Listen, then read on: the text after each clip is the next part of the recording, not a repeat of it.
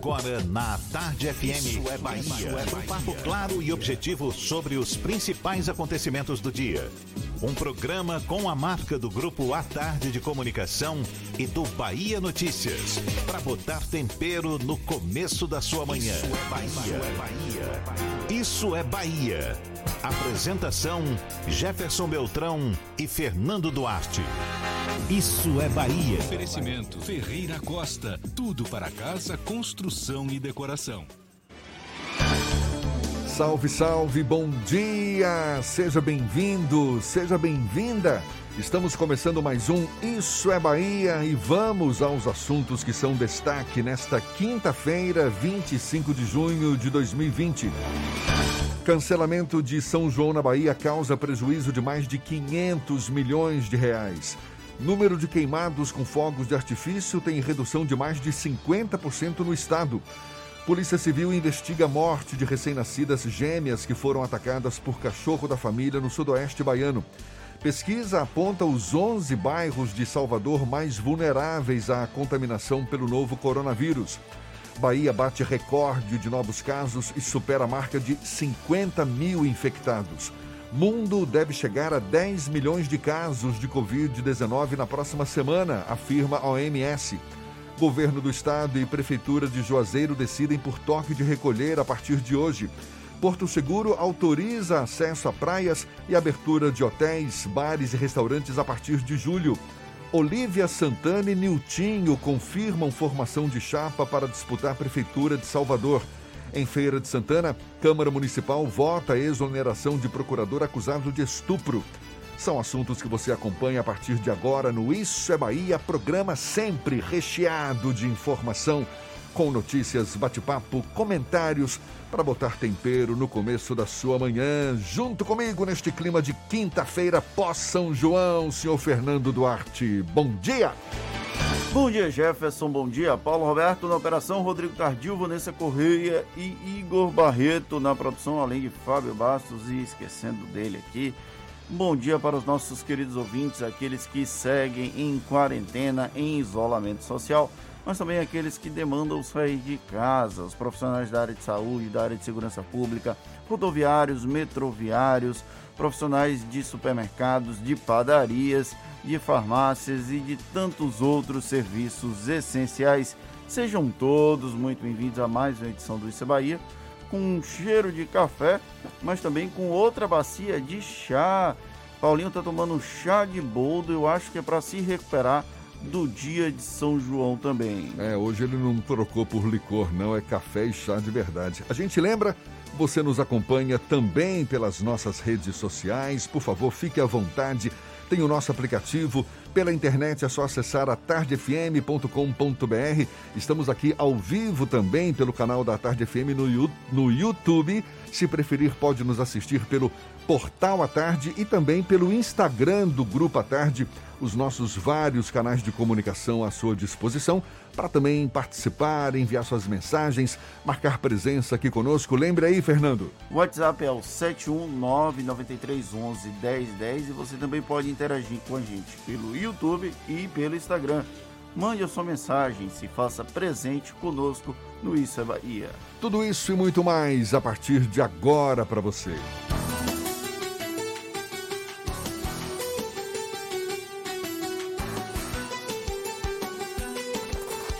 Isso é Bahia. Previsão do tempo. Previsão do tempo. Previsão do tempo. Mais um dia que amanhece com o céu quase todo nublado. Tem sim algumas aberturas de sol, mas muitas nuvens. Já tinha chovido durante a noite. Cara de mais um dia de tempo instável aqui na capital. A temperatura agora na casa dos 25 graus. Iris Macedo é quem tem os detalhes da previsão do tempo para esta quinta-feira. Seja bem-vindo. Bom dia, Iris. Oi, Jefferson. Muito bom dia para você. Bom dia, Fernando, Paulinho. Uma ótima quarta-feira para você na sintonia aqui da 103.9 à Tarde FM. Olha, Jefferson, Salvador e região metropolitana continuam com tempo instável, típico desse comecinho de inverno, e a previsão para hoje é de sol entre nuvens com períodos de nublado e chuva a qualquer momento do dia. Então, se você precisa sair de casa, presta algum serviço essencial, levar um guarda-chuva é super importante nesta quinta-feira. A temperatura então oscila na casa dos 22 e dos 28 graus. Seja corretor de seguros, inscreva-se no curso intensivo e parcele em até 12 vezes sem juros. Saiba mais em sercorretor.com.br. ENS, a sua escola de negócios e seguros. É contigo, Jefferson. Daqui a pouco eu volto com a previsão do tempo para o interior do estado. Combinado, tá combinado então, até, até logo mais, agora 7 e 8 na tarde FM. Isso é Bahia. Os deputados estaduais Niltinho, do Progressistas, e Olívia Santana, do PCdoB, confirmaram a aliança entre os dois partidos para disputar a Prefeitura de Salvador nas eleições deste ano. A confirmação da formação da chapa ocorreu durante uma coletiva virtual realizada ontem. Ainda não foi definido quem vai encabeçar a chapa. De acordo com o presidente do Progressistas e vice-governador do estado, João Leão, a decisão deve ser anunciada nos próximos dias.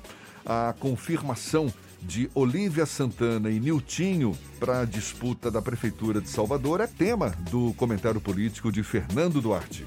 Isso é Bahia. Política. A Tarde FM. Jefferson, quantas vezes você já ouviu falar da sopa de letrinhas de partidos políticos no Brasil? E nós vamos ouvir durante muito tempo ao longo desse ano. Pois é, desde que fundar siglas passou a ser um lobby econômico e figuras dos mais diversos segmentos ideológicos montaram legendas para chamar de suas. Alinhamento político? Basta um pouco de pragmatismo e tudo fica certo. Talvez isso justifique o Frankenstein montado para abrigar a comunista Olivia Santana e um integrante de um partido do Centrão, Niltinho, para disputar as eleições de Salvador em 2020. Coerência?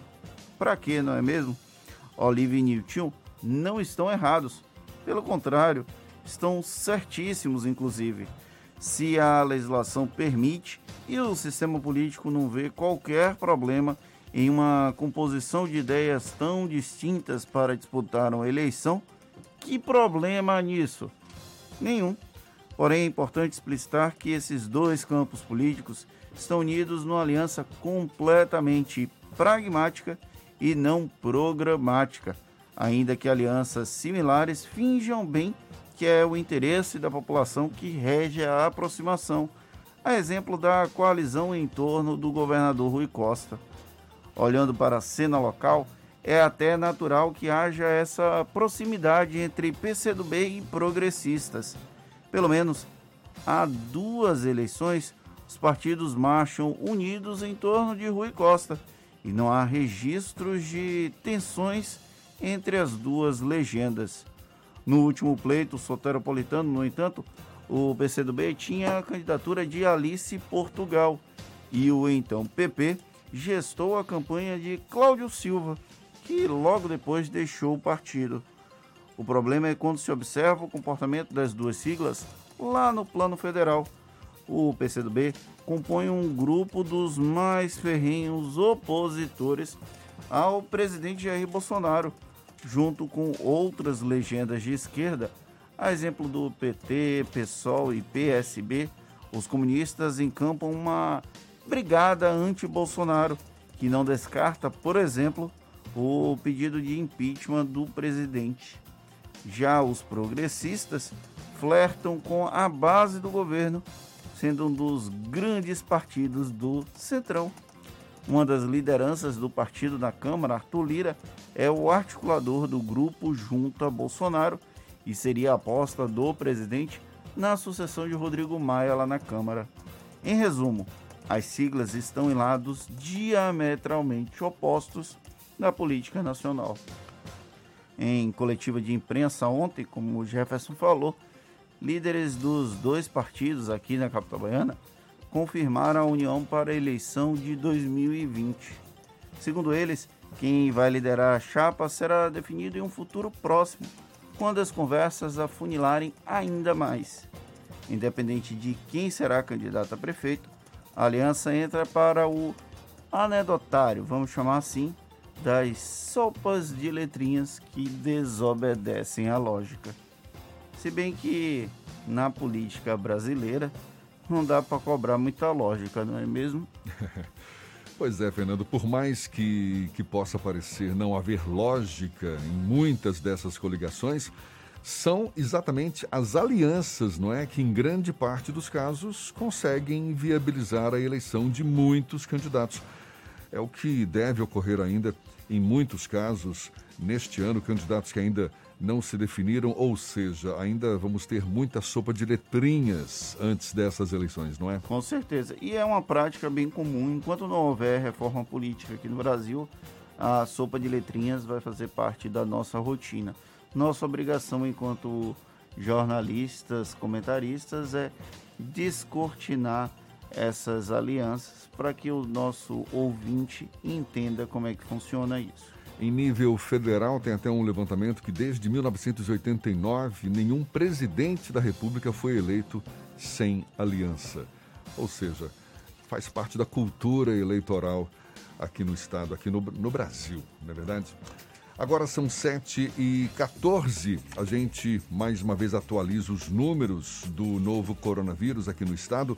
A Bahia superou a marca de 50 mil infectados pelo coronavírus, segundo o boletim da Secretaria Estadual da Saúde. Nas últimas 24 horas, o estado registrou 2.847 novos casos, um recorde diário aqui na Bahia, que agora contabiliza um total de mais de 51 mil casos confirmados e 1.541 mortes provocadas pela doença.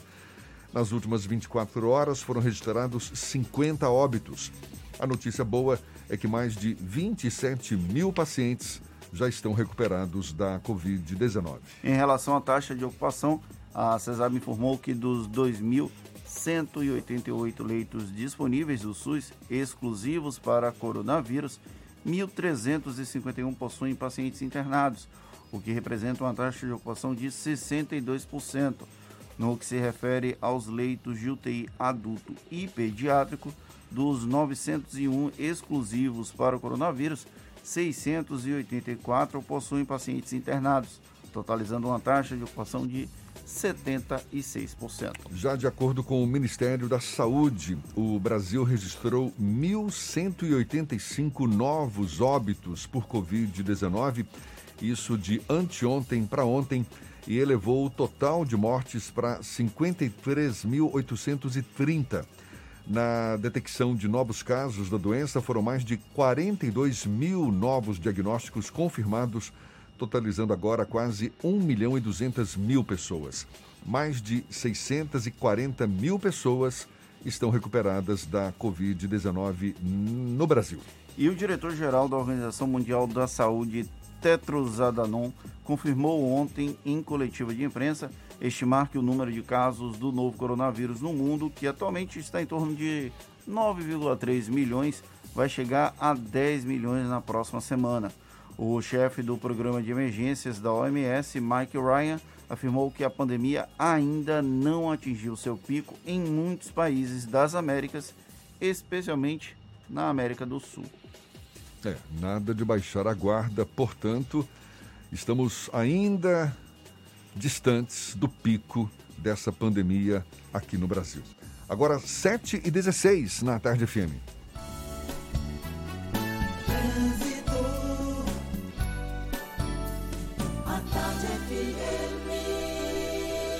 Oferecimento Monobloco, Auto Center de portas abertas com serviço de leva e trás do seu carro. Muita gente já circulando de carro na Grande Salvador. Tem também quem vá pegar o carro agora. Então, informações valiosas. Cláudia Menezes está conosco já cedinho com essas informações. Bom dia, seja bem-vinda, Cláudia. Muito bom dia, Jefferson. Bom dia também para toda a turma do Isso é Bahia. Lá na entrada do aeroporto, parte do bambuzal que caiu agora cedinho na via por causa do mau tempo já foi colocado na ciclofaixa e a limpeza da via já foi feita também.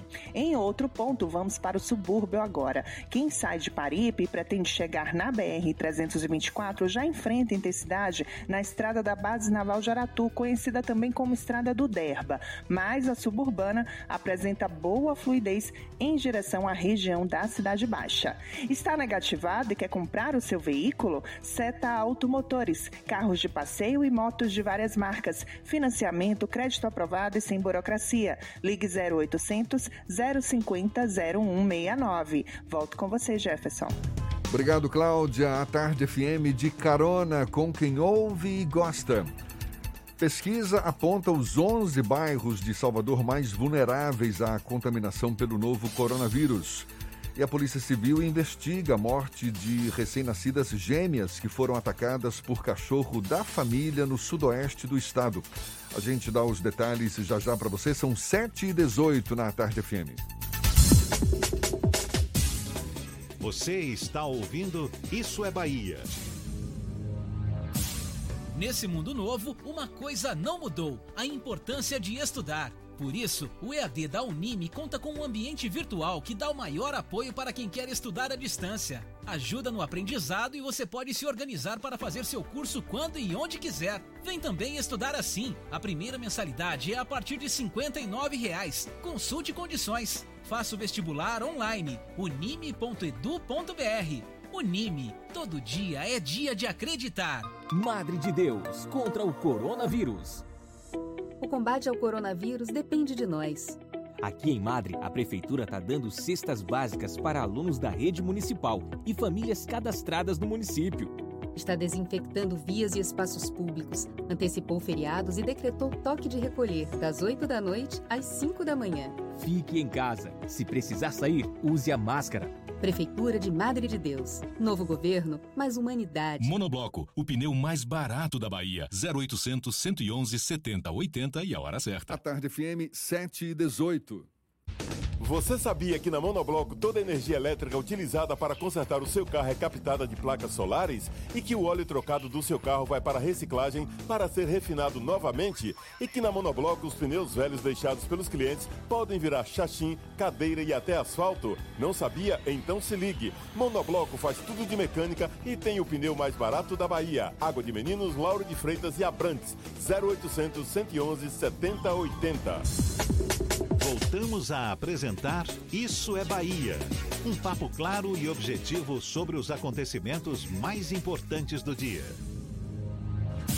Agora 7h20, a gente segue juntos aqui pela Tarde FM e vamos agora para a redação do portal Bahia Notícias. Lucas Arras tem novidades. Bom dia, Lucas.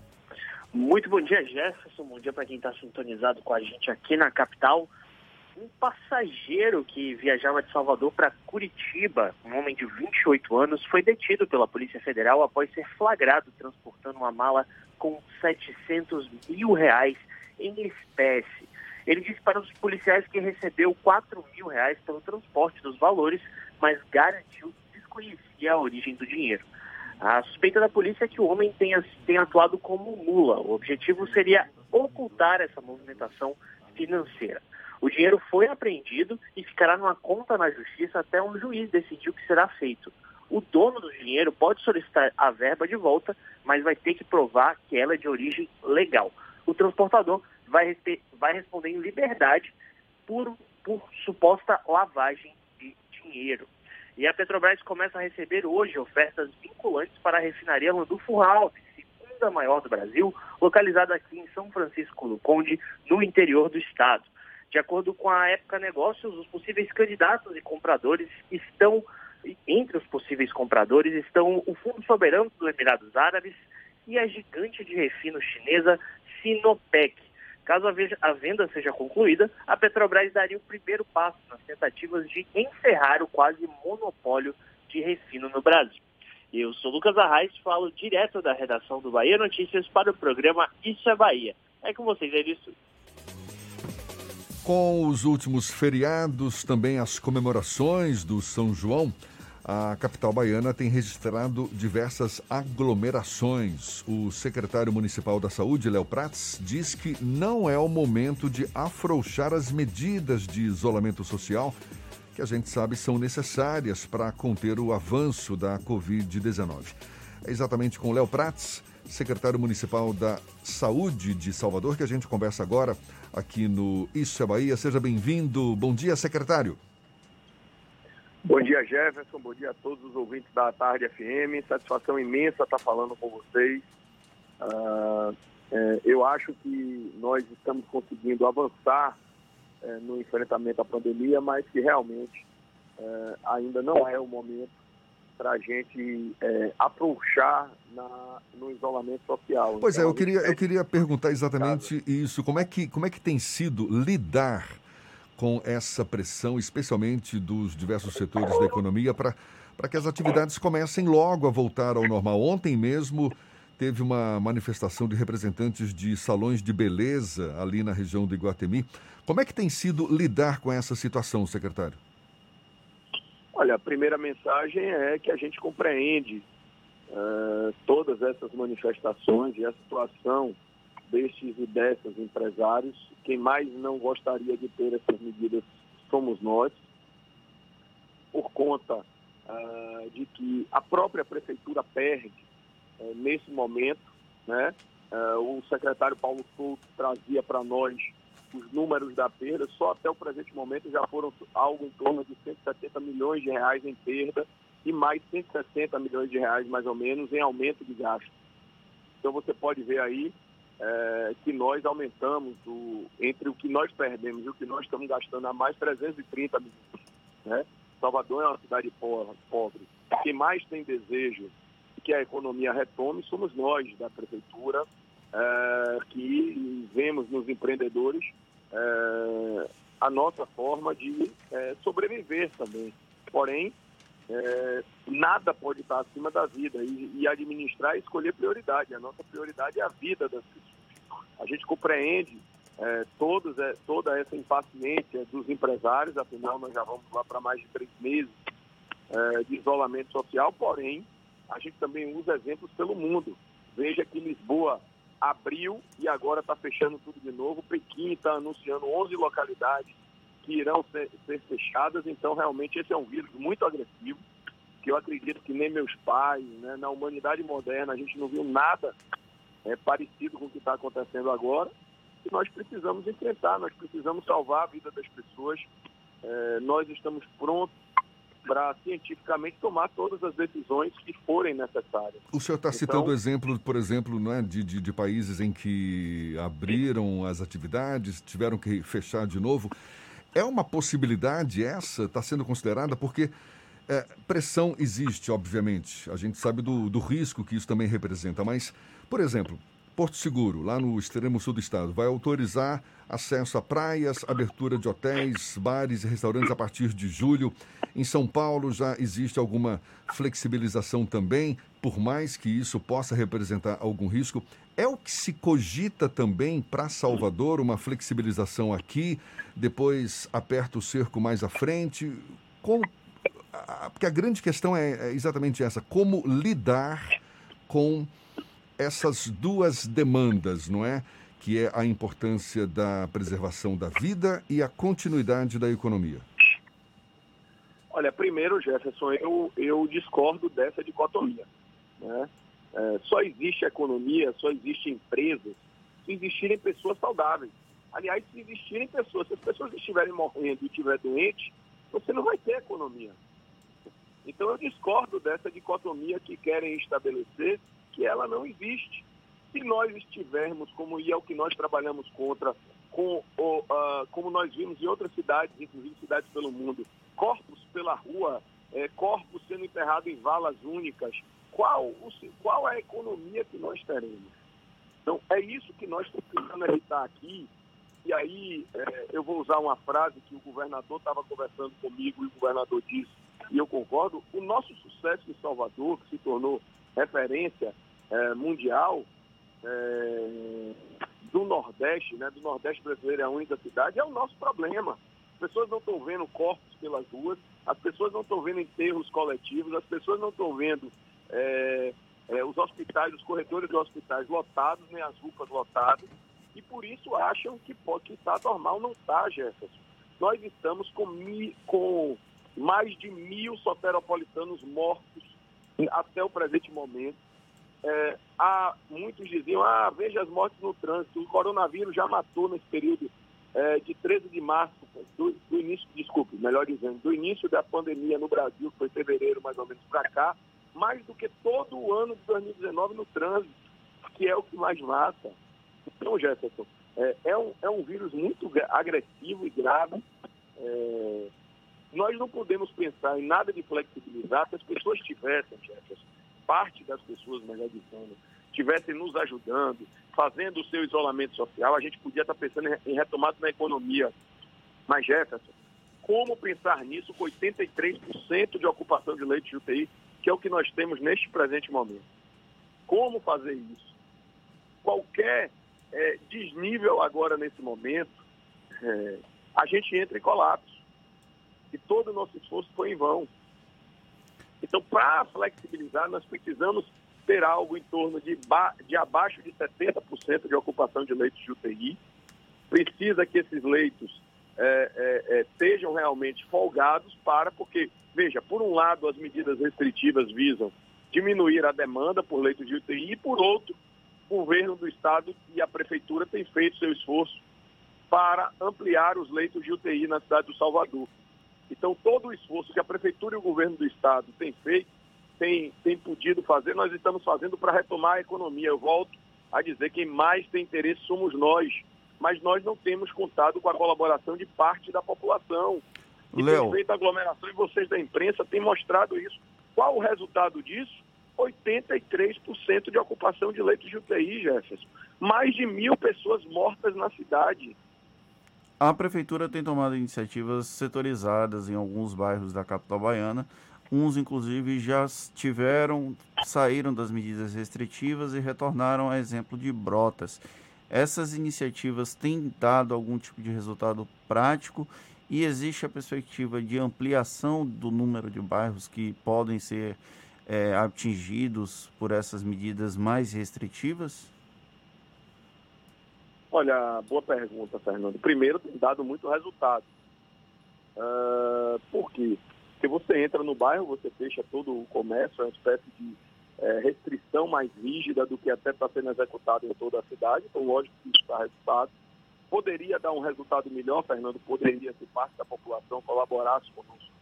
É, vocês vejam as aglomerações que a SEDU tiveram que combater na noite do São João. Foi algo impressionante. Sérgio Guanabara colocou as imagens aqui para nós vermos. Foi algo impressionante. Parece que não não havia é, epidemia alguma. É, as pessoas, como eu estou dizendo, o nosso sucesso é o nosso problema hoje. As pessoas não estão vendo isso e estão achando é, que não existe gravidade. Existe muita gravidade. Ou nós nos cuidamos, ou nós vamos continuar. Cidades que adotaram mesmo período de restrição no mundo, se você pegar o modelo matemático, 90 dias de restrição, é, tiveram resultados muito melhores que os nossos. Nós estamos com 83% de ocupação de leitos de UTI com medidas restritivas em execução. Isso não existe. É... Além disso, e aí, e aí desculpe o desabafo, você está me fazendo a pergunta, como ampliar? Veja, nós estamos chegando no nosso limite de capacidade uh, de ampliação, não pela que eu imaginava dificuldade financeira da Prefeitura, do Governo do Estado, mas pela formação profissional. Nós hoje temos dificuldade de abrir os equipamentos por dificuldade de contratação de pessoal. Então, nós estamos chegando ao nosso limite pelo é, número de profissionais, porque, veja, além do número de profissionais que nós formamos não, não ser é, grande, e veja que é, ano passado vocês acompanharam comigo o problema que nós vivemos aqui na Secretaria Municipal de Saúde, graças a Deus está superado, que foi aquele problema dos médicos nos postos de saúde, né? da, da, alta, da alta vacância de postos de médico na cidade de Salvador. e nós, graças a Deus, superamos, mas a nossa capacidade é, de oferecer profissionais está se esgotando. Está se esgotando. A gente vê relatos de diversas organizações, hospitais. Ontem eu conversava com o provedor da Santa Casa, José Antônio, é, de contratação de pessoal. Por quê? Porque parte dos profissionais estão adoecendo e, como eu disse, nós temos ainda uma baixa é, formação de profissional na Bahia. Então, isso dificulta a contratação, porque o leito de UTI, vamos dizer, o leito físico de UTI com o respirador é importante, mas o profissional é tão importante quanto. Léo, durante essa semana, a Câmara de Vereadores de Salvador aprovou uma flexibilização para a reabertura de templos religiosos aqui na capital baiana. Você acredita que esse tipo de flexibilização pode atrapalhar a política adotada pela prefeitura para tentar evitar a disseminação em massa do novo coronavírus?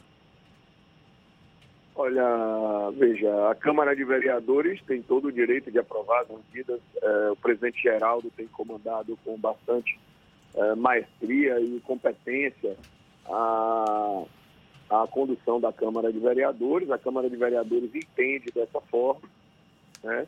É, mas eu gostaria de ouvir aí os epidemiologistas, todas as nossas decisões têm sido embasadas em epidemiologistas, sanitaristas que estão estudando, professores, inclusive nós estamos com a Universidade Federal, a Fiocruz, ouvindo sobre as posições, né?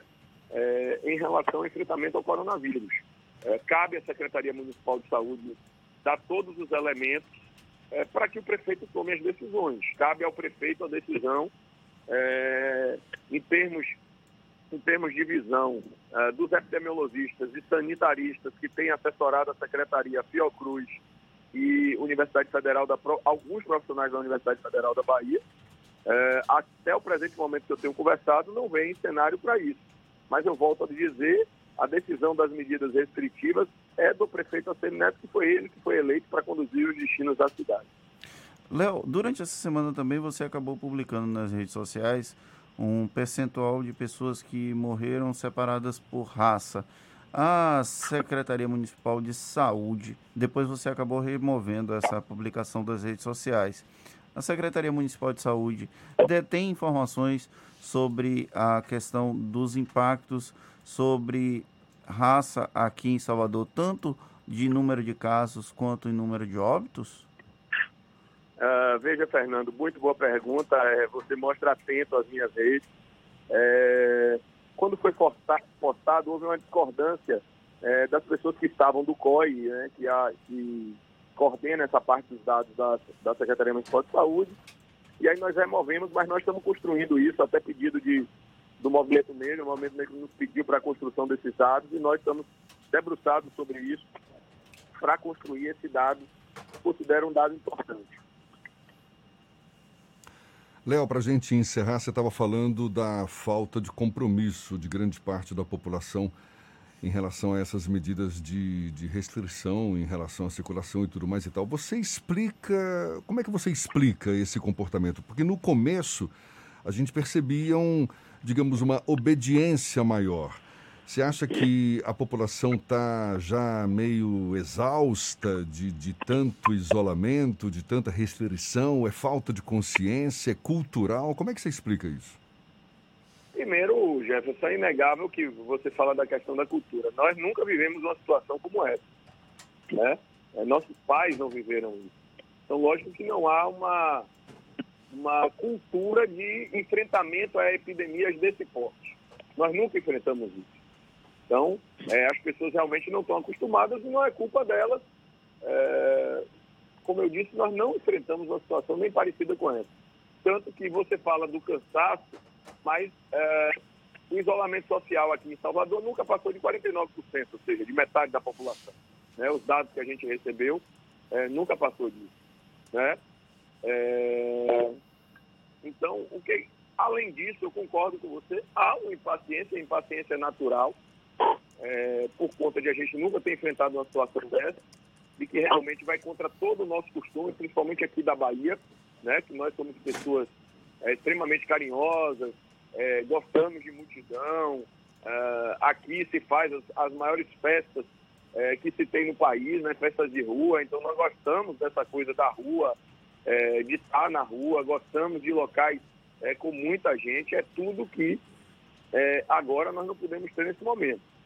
Uh, então, é, é, esse vírus enfrenta a nossa cultura diretamente e realmente eu entendo a dificuldade das pessoas, só que nós estamos falando em meses é, de isolamento em troca de anos de vida. Eu acho que é sempre isso que nós temos que olhar, e isso agora mesmo, eu estava aqui, estava aqui chegando é, em casa a notícia de, de pessoas que trabalham diretamente comigo perdendo familiares nesse momento. Então, eu quero me solidarizar também com essas mais de mil famílias que perderam entes queridos nesse curto espaço de tempo. Então, eu, eu realmente acho que a Prefeitura está adotando as medidas necessárias é, para o enfrentamento ao coronavírus. Entendo a impaciência da atividade econômica, sou solidário com ela, mas a escolha é sempre pelo lado de, de, de salvar vidas. Nós não podemos, nesse momento, não fomos nós que quisemos trazer essa epidemia. Inclusive, é, Jefferson, com muita tranquilidade, é, os estudos mostram que, vamos dizer assim, o mosquito desse vírus foi o avião, e quem pega avião é quem tem um poder aquisitivo melhor. Então, se esse vírus está circulando na nossa cidade, foi pelas pessoas que têm um poder aquisitivo maior, né? todos que têm um poder aquisitivo melhor. Então, é, esse, esse é o estudo epidemiológico que é trazido para o mundo, né? É, inclusive, várias, vários de vocês da imprensa repercutiram isso.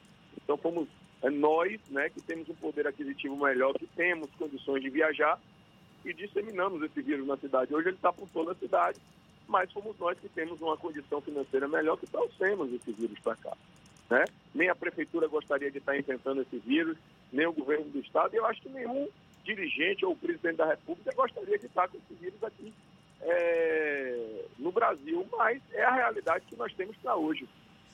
Tá certo. Está aí o secretário municipal da Saúde, Léo Prates, conversando conosco mais uma vez aqui no Issa Bahia.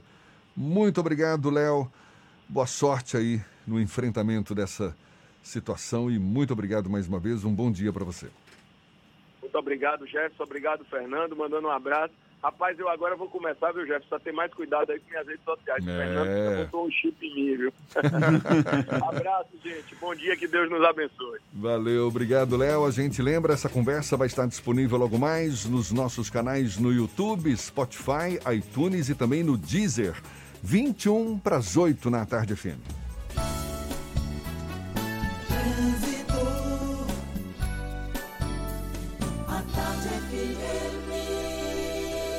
Oferecimento Monobloco, Auto Center de portas abertas com serviço de leva e trás do seu carro.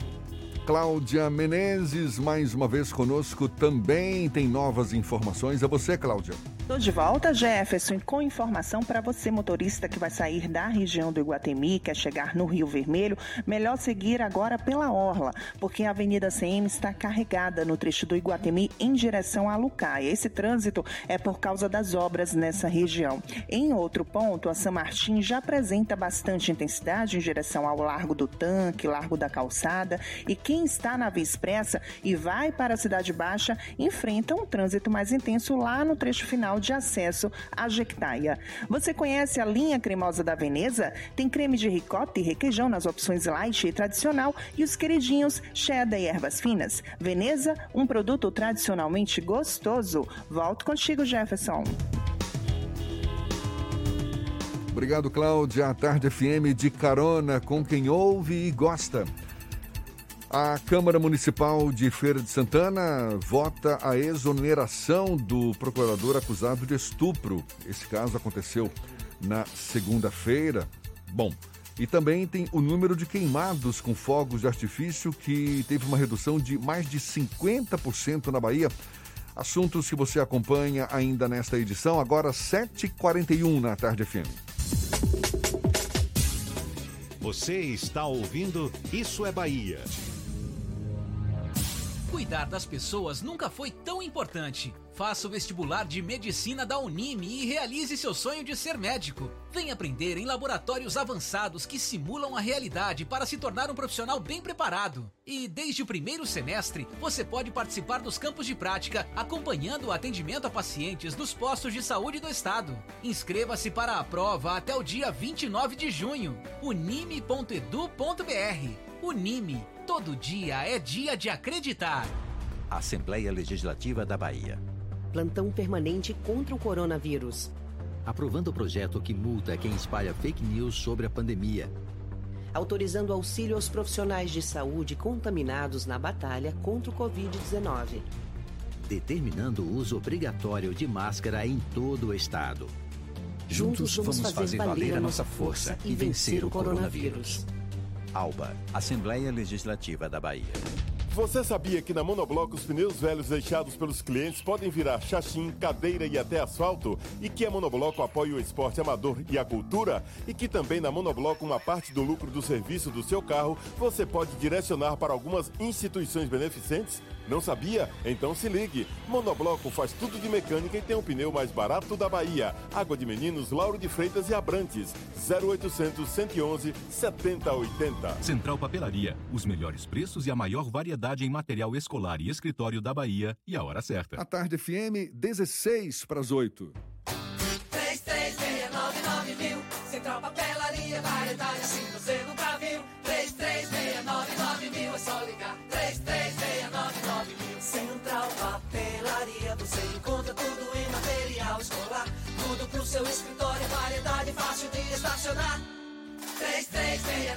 Ligue 3369 mil. A maior variedade em material escolar e de escritório. Central Papelaria Lauro de Freitas. 3369 mil. Voltamos a apresentar Isso é Bahia. Um papo claro e objetivo sobre os acontecimentos mais importantes do dia. Já já tem as dicas da Marcita para você. Primeiro a gente vai para a redação do Portal à Tarde com Thaís Seixas, que tem novidades para gente. Bom dia, Thaís. Oi, Jefferson, bom dia. Bom dia, Fernando, e a você que acompanha o nosso programa. 9 milhões e 700 mil trabalhadores no Brasil ficam sem remuneração no mês de maio, o que corresponde a 11,5% da população ocupada no país. Os dados estão relacionados à pandemia do coronavírus e foram divulgados ontem pelo IBGE por meio da Pesquisa Nacional por Amostra de Domicílios. Na região Nordeste, o percentual de trabalhadores sem remuneração foi maior do que a média nacional, chegando a 16,8%, o que equivale a 3 milhões e 160 mil trabalhadores. Aqui em Salvador, os bairros do Imbuí e São Cristóvão passam a contar com medidas restritivas regionalizadas a partir de hoje. Segundo o prefeito Assemi Neto, as localidades foram incluídas nas restrições por apresentarem números elevados de contaminação pelo coronavírus. O Imbuí registra 310 casos confirmados, enquanto São Cristóvão soma 262. Por outro lado, saíram da lista Itapuã e Brotas. A Semineto também anunciou a suspensão das ações na Orla Marítima, no trecho entre a Barra e Ondina. Essas e outras notícias estão no portal Tarde, atarde.com.br. Vamos ouvir as dicas da Macita. Shows, dança, teatro, música, diversão. Ouça agora as dicas da Marcita com Márcia Moreira. Olá, vamos às dicas para esta quinta-feira. O filme Guerra de Algodão, de Marília Hildes e Cláudio Marques, está na programação do Festival Espaço Itaú Play, que acontece até o dia 29 de junho, exibindo filmes nacionais e de outros países como França e Afeganistão. Guerra de Algodão conta a história de Dora, uma adolescente brasileira de 14 anos, criada na Alemanha. Ela viaja a Salvador para passar férias com a avó, que ela mal conhece.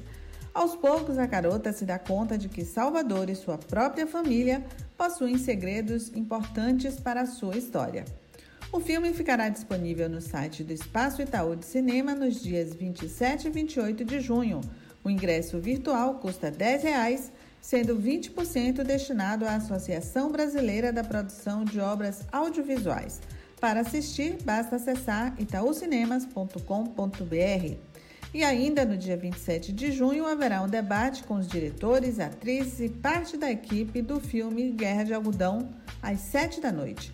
O debate será mediado pelo crítico Marcos Mello e pela cineasta Ceci Alves. A Universidade Positivo abriu as inscrições para a segunda turma do curso online e gratuito Ciência da Felicidade e Bem-Estar. Os encontros são ministrados pelo professor, coordenador do curso e idealizador do Congresso Internacional da Felicidade, Gustavo Arnes. As aulas exploram temas relativos à felicidade do ponto de vista da ciência e buscam compreender os conceitos, os possíveis caminhos para elevar o bem-estar e explicar como tudo isso acontece no corpo humano a partir da inteligência emocional. Inscrições podem ser realizadas até 15 de julho no site que você confere no meu Instagram.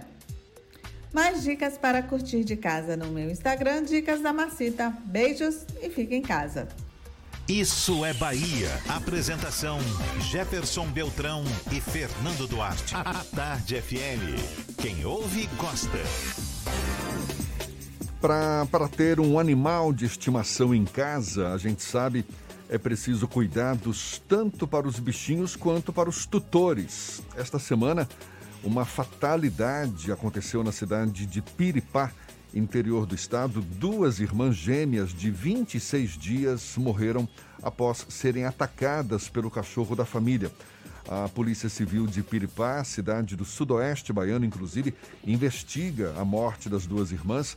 Segundo a delegada responsável pelo caso, Laís Testa, o cachorro não tinha raça definida e o caso é visto como uma fatalidade, mas um inquérito policial apura a morte de Anne e Ana Lu, gêmeas que como disse, só tinham 26 dias de nascidas. E aí a gente pergunta: quais seriam os cuidados, como os pais devem proceder para evitar casos como esse? É sobre esse assunto que a gente conversa agora com a presidente da Comissão de Ética, Bioética e Bem-Estar Animal do Conselho Regional de Medicina Veterinária, a médica veterinária Ilka Gonçalves, nossa convidada aqui no Issa Bahia. Seja bem-vinda. Bom dia, doutora Ilka. Oi, bom dia. É, obrigada pelo convite. Eu fico muito feliz de compartilhar um pouquinho do conhecimento né, em relação aos animais com vocês. E é muito triste, né, essa situação que a gente viu, mas acaba sendo muito comum. Pois é. é. Esse caso foi muito, foi uma fatalidade, mas ataque de animais com crianças é muito comum. É exatamente. A, a, a, última coisa que a gente espera quando adota ou compra um bicho de, de estimação é exatamente ser atacado por ele, mas a gente sabe isso acontece. Agora, eu queria te perguntar, o que, que pode explicar esse comportamento, digamos, imprevisível de, de um animal que, em tese, está ali fazendo companhia para a pessoa, é fiel ao seu dono? Como é que se explica isso? É, o que, que acontece? A gente tem que entender que os animais, os cães, os gatos, eles, eles, têm, eles precisam de uma certa rotina, né? Eles se encaixam na rotina da família, naquela rotina que acaba sendo imposta para eles, mas eles também têm as necessidades deles, né? Então, quando a gente sabe que vai receber uma criança, né, no nosso lar, né, a esposa está grávida, a mulher está grávida, é, precisa existir um preparo para essa mudança de rotina do animal e principalmente pelo barulho, né? Porque quando a gente tem criança pequena em casa, é muito choro e isso pode irritar os animais. Então, assim, no terço final de gestação, três meses antes é, da criança nascer, porque aí dá para a gente fazer uma adaptação lenta.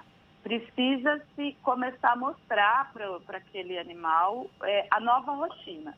Então, eu falo muito que o primeiro erro que a gente comete é impedir que eles tenham acesso ao quarto da criança. Porque senão, depois, quando a criança nasce, esse quarto ele vai ser muito frequentado.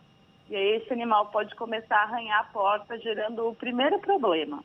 Então, visitas nesse quarto, né, todos os dias, pequenas, um, pouco, um tempo, pouco tempo lá para ele ver, para ele conhecer.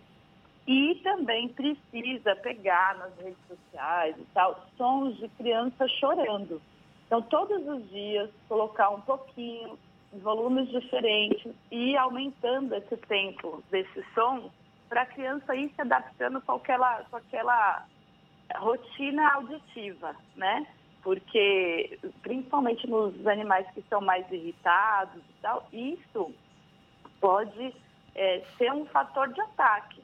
E a gente tem que lembrar, assim, racionais somos nós, né? Eles são irracionais. Então, eles respondem ao estímulo. Então, a gente precisa, quando a gente tem criança pequena em casa, seja bebê ou até criança até quatro anos, né, principalmente, a gente precisa que esse contato ele seja supervisionado.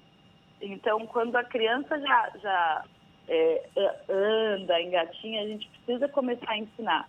E não pode puxar rabo, não pode puxar pelo, não pode morder, porque muitas vezes quem acaba é, sendo culpado pelo problema é o animal.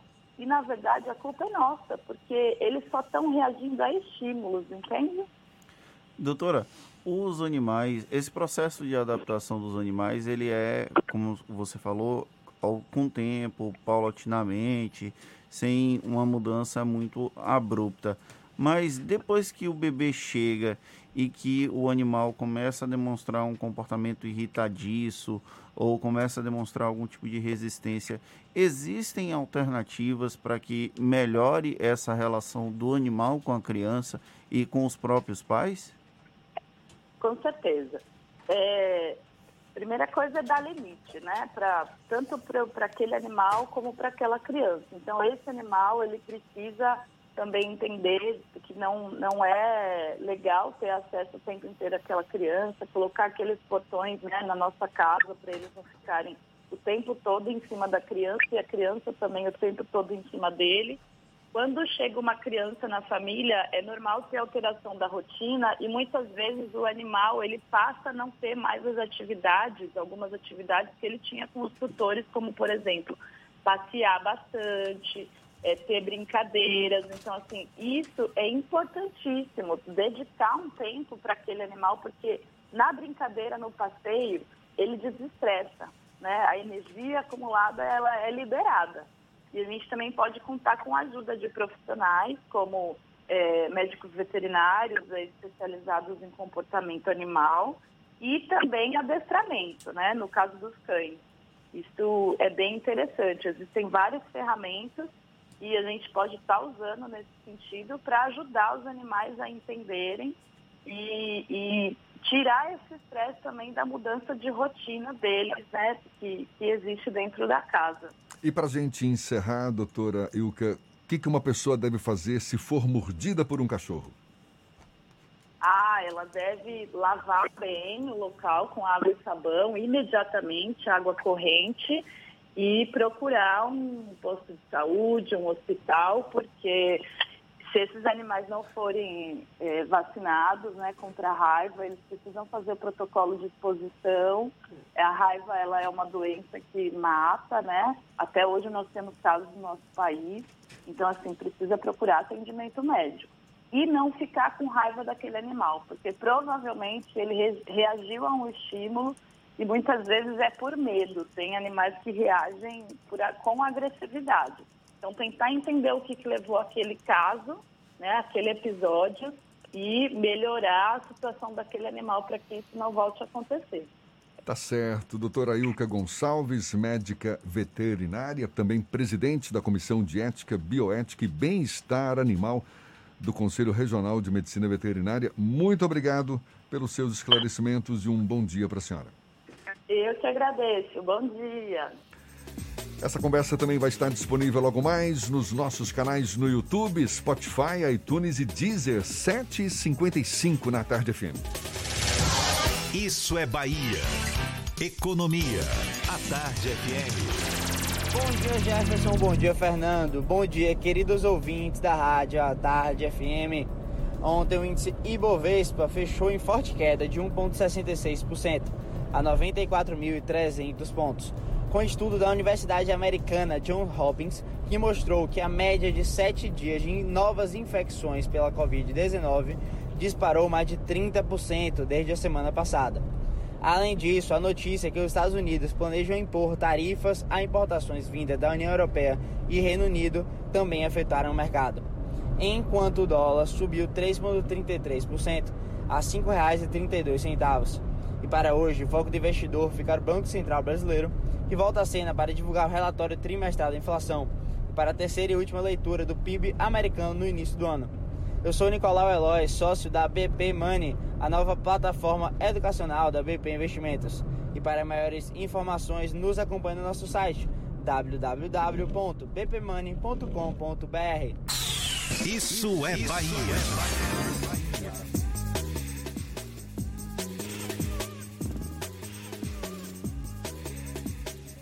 Olha só, levantamento feito pelo Geocombate Covid-19, que conta com a presença de pesquisadores da Universidade Federal da Bahia, revela que 11 bairros da capital baiana são os mais vulneráveis à contaminação pelo novo coronavírus. Os bairros são Cassange, São Cristóvão, Coutos, Fazenda Coutos, Nova Brasília e Valéria. Constam no levantamento também os bairros de Paripe, São Tomé de Paripe, Piripiri, Nova Constituinte e São Marcos.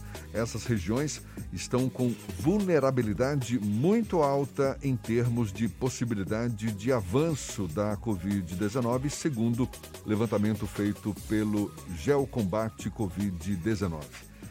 Destes 11 bairros, Paripe e São Marcos passam por medidas restritivas mais rigorosas impostas pela Prefeitura, o que inclui a realização de testes rápidos e a proibição do funcionamento de comércio não essencial.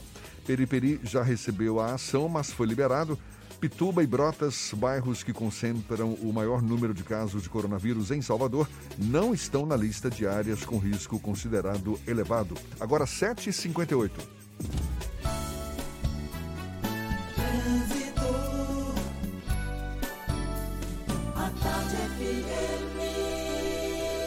Oferecimento Monobloco, Auto Center de portas abertas com serviço de leva e trás do seu carro.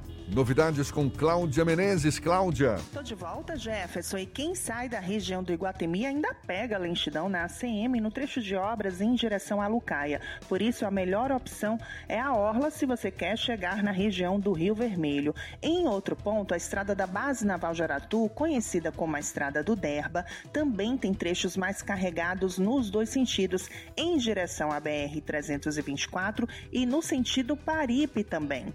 E na região metropolitana, a Estrada do Coco flui intensa nos dois sentidos, em pontos, no trecho de Lauro de Freitas. Dica do dia NexGuard. Pode ser bulldog francês, pastor alemão, maltês ou vira-lata. Todos ficam protegidos contra pulgas e carrapatos com NexGuard, a marca mais vendida no mundo. Volto contigo, Jefferson. Obrigado, Cláudia. Tarde FM de carona com quem ouve e gosta. Intervalo e a gente volta já já para falar para toda a Bahia. Agora 7h59 na Tarde FM. Você está ouvindo Isso é Bahia. Nunca se falou tanto em cuidado com saúde como nos últimos meses. E quando o assunto é saúde na indústria, a gente lembra logo do SESI. Assim como a maioria das empresas do setor industrial, o SESI não parou nesse momento de pandemia. Pelo contrário, intensificou os cuidados com empresas e trabalhadores e implantou o programa SESI Indústria Juntos contra a Covid-19, com importantes ações de saúde e segurança. SESI, a saúde e a segurança da indústria da Bahia. Bote a máscara, eh, pegue logo essa visão. Bote a máscara, irmão. Bote a máscara, irmão. Bote pra se proteger. Bote pra comprar o pão. Pois se precisar sair do metrô, do busão. Não, não vacile, não. Bote a máscara, eh. Bote pra ir trabalhar. Bote pra se proteger.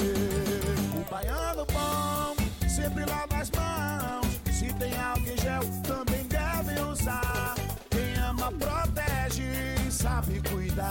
Bote a máscara, pegue logo essa visão. Bote a máscara, irmão. Bote a máscara, irmão. Bote a máscara, pegue logo essa visão. Bote a máscara, irmão. Bote a máscara, irmão. Se precisar sair, bote a máscara. É a Bahia contra o coronavírus. Governo do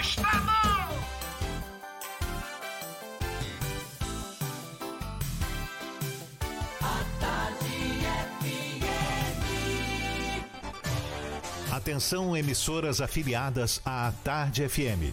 Em 5 segundos, Isso é Bahia para todo o estado.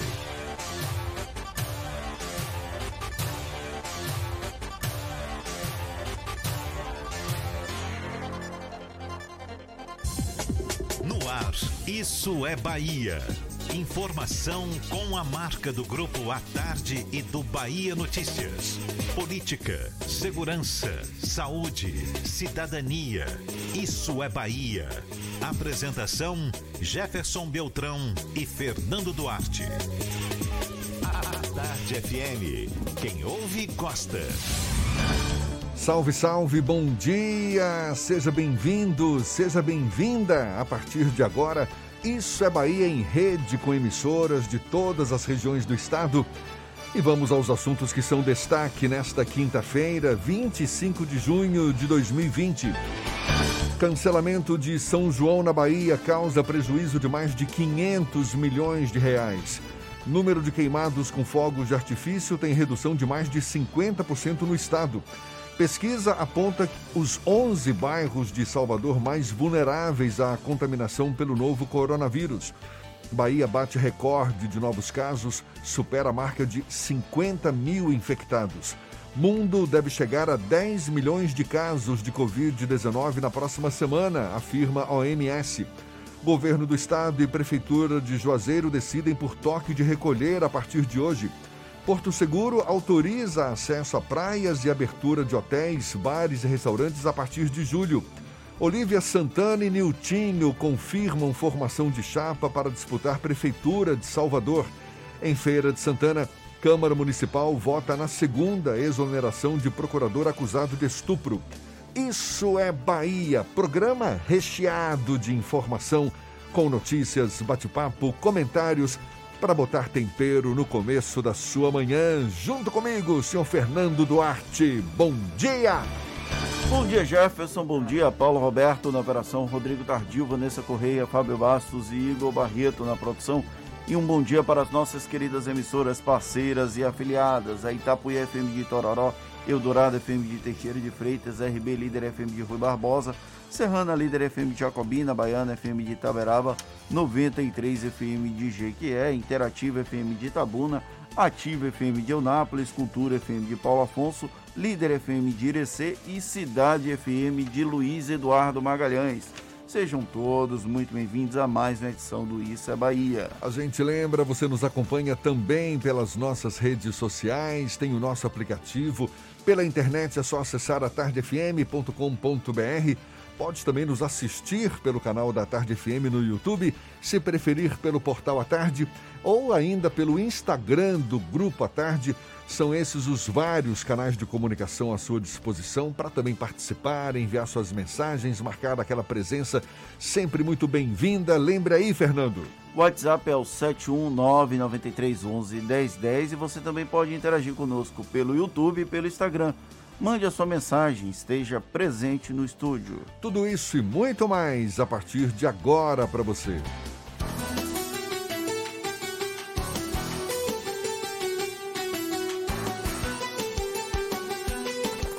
Isso é Bahia. Previsão do tempo. Previsão do tempo. A quinta-feira amanheceu com o céu mais nublado do que aberto, muitas nuvens, também sim com algumas aberturas de sol, mas nuvens que prenunciam novas pancadas de chuva ao longo do dia. A temperatura hoje na casa agora de 25 graus, mas variando de 22 a 28 graus. Isso para esta quinta-feira em Salvador, no interior do estado. A gente tem as informações da previsão do tempo agora com Ives Macedo no segundo tempo dele. Bom dia mais uma vez, Ives. Opa, Jefferson, muito bom dia novamente para você. Bom dia para você, amigo, amiga do interior do estado, que já está em nossa companhia aqui no programa Isso é Bahia. Eu começo a minha segunda participação falando de Jequié, que tem previsão de sol com muitas nuvens durante o dia, com períodos de nublado e possibilidade de chuva a qualquer hora. A temperatura mínima deve ficar em 18 e a máxima em 31 graus. Em Paulo Afonso não é muito diferente, tem previsão de chuva e o sol, quando aparecer, deve ficar entre nuvens, mínima de 22 e máxima de 30 graus. Atenção, a meningite meningocócica pode matar em 24 horas.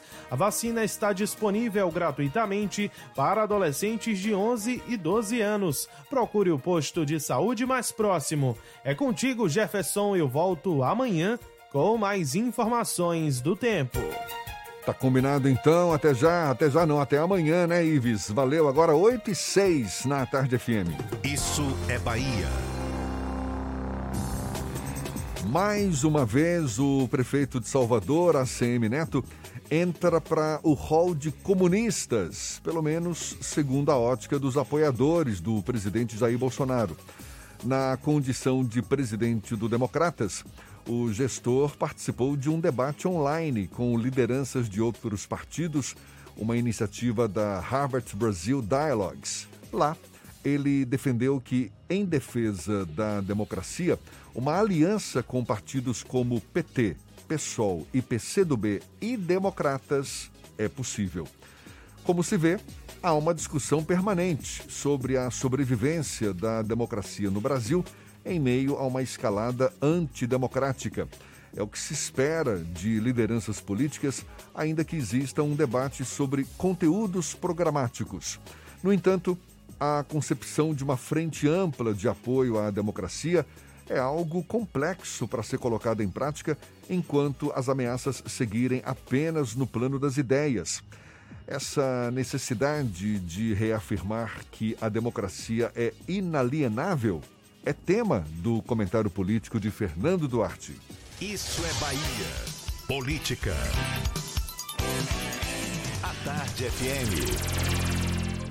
Por incrível que pareça, a Semineto voltou para o hall de comunistas depois de ter falado sobre a possibilidade de uma aliança com partidos como PT, PSOL, PSCdoB e PDT, foram os quatro que ele citou, em defesa da democracia.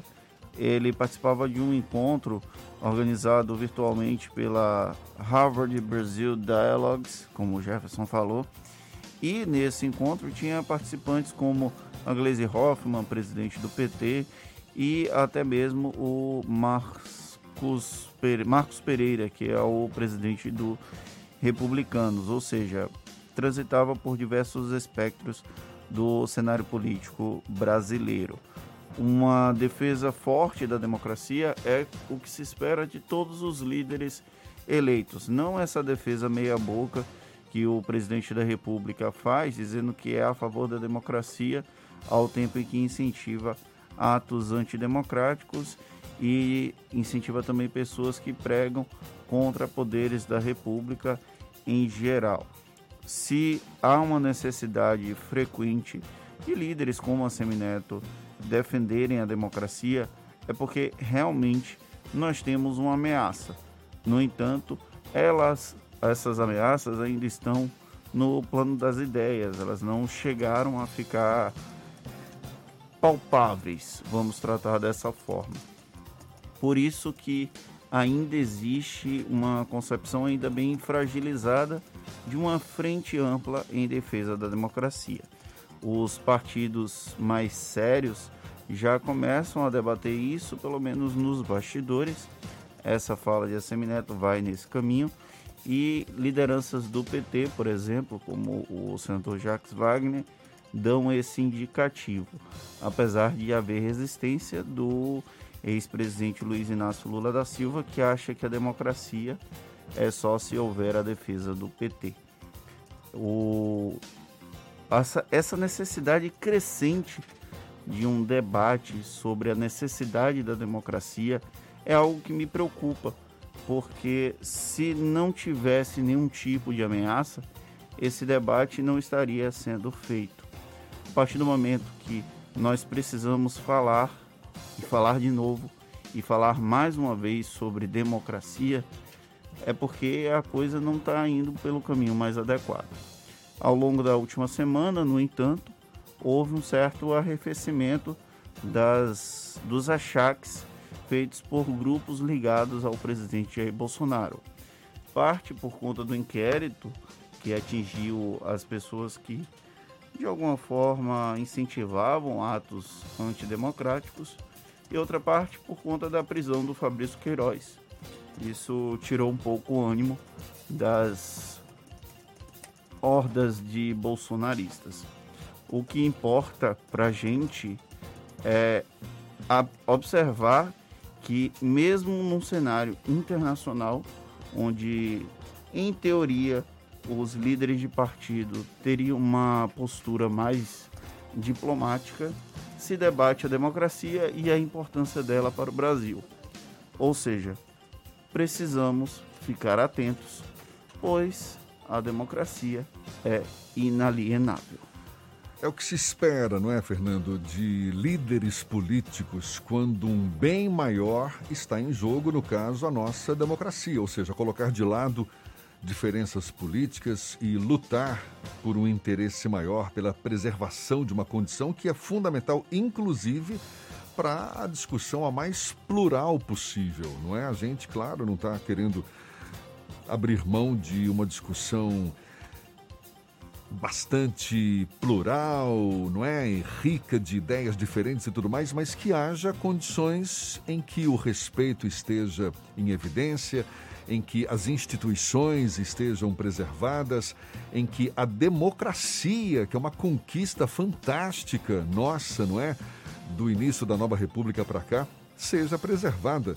Ou seja, aliás, não vai ter clima para derrubar essa nossa democracia. Não vai ter clima. Por mais que haja movimentos nesse sentido, por mais que há quem aposte numa intervenção militar, não há clima para isso aqui no Brasil e eu duvido que a população brasileira vá aceitar de, de uma forma uh, sem, sem um grito que vai ser necessário num momento como esse. Sem reagir, né? A, a população brasileira que normalmente tende a não reagir, desde junho de 2013, pelo menos percebeu que existe a possibilidade de pressionar os governantes. Então, se efetivamente houver algum tipo de ameaça mais séria à democracia, vai haver sim uma mobilização. E que bom saber que lideranças políticas pensam dessa forma. Eu usei o Assemineto apenas como um exemplo, mas diversas outras lideranças aqui da Bahia, a exemplo do governador Rui Costa, também defendem a democracia como um direito que faz parte da, das conquistas mínimas para a sobrevivência do Brasil enquanto nação. E a gente precisa reforçar o papel dessas lideranças políticas nesse processo de discussão já que isso pode representar o futuro do nosso país. Agora são 8 e 14 a gente segue adiante. Temos notícias da redação do portal Bahia Notícias. Lucas Arras é quem está a postos. Bom dia mais uma vez, Lucas. Bom dia mais uma vez, Jefferson. Bom dia, Fernando. Olha, em plena pandemia, quando juízes e desembargadores realizam sessões virtuais, o Tribunal de Justiça da Bahia arrematou uma licitação de quase 12 milhões de reais para a contratação de motoristas terceirizados para desembargadores, servidores e transporte de cargas e documentos. O contrato é anual e representa um custo mensal de um milhão de reais por mês. No total, serão contratados 116 motoristas, sendo que desses, 61 serão exclusivos para os desembargadores. E o Bahia Notícias foi uma das empresas brasileiras selecionadas pelo Google para receber o aporte de recursos do Fundo Global de Emergência para jornalismo.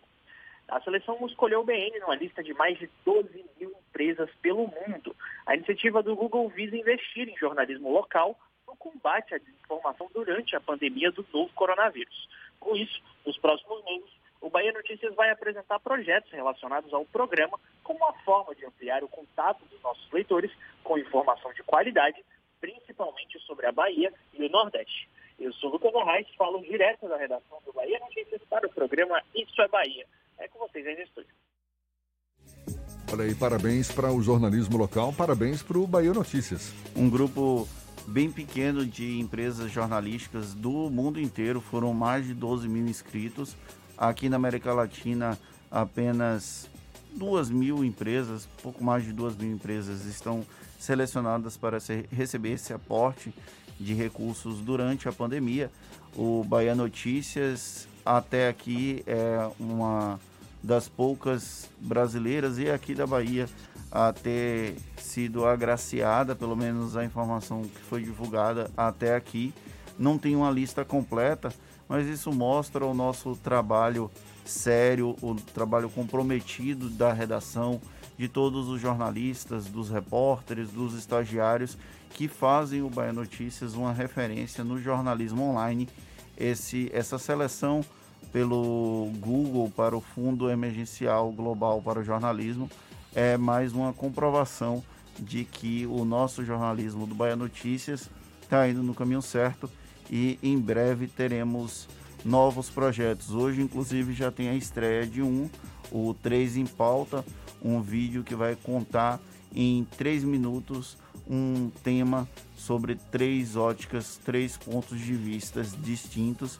Hoje, de acho que 3 e 10 da tarde, já tem a estreia desse novo projeto.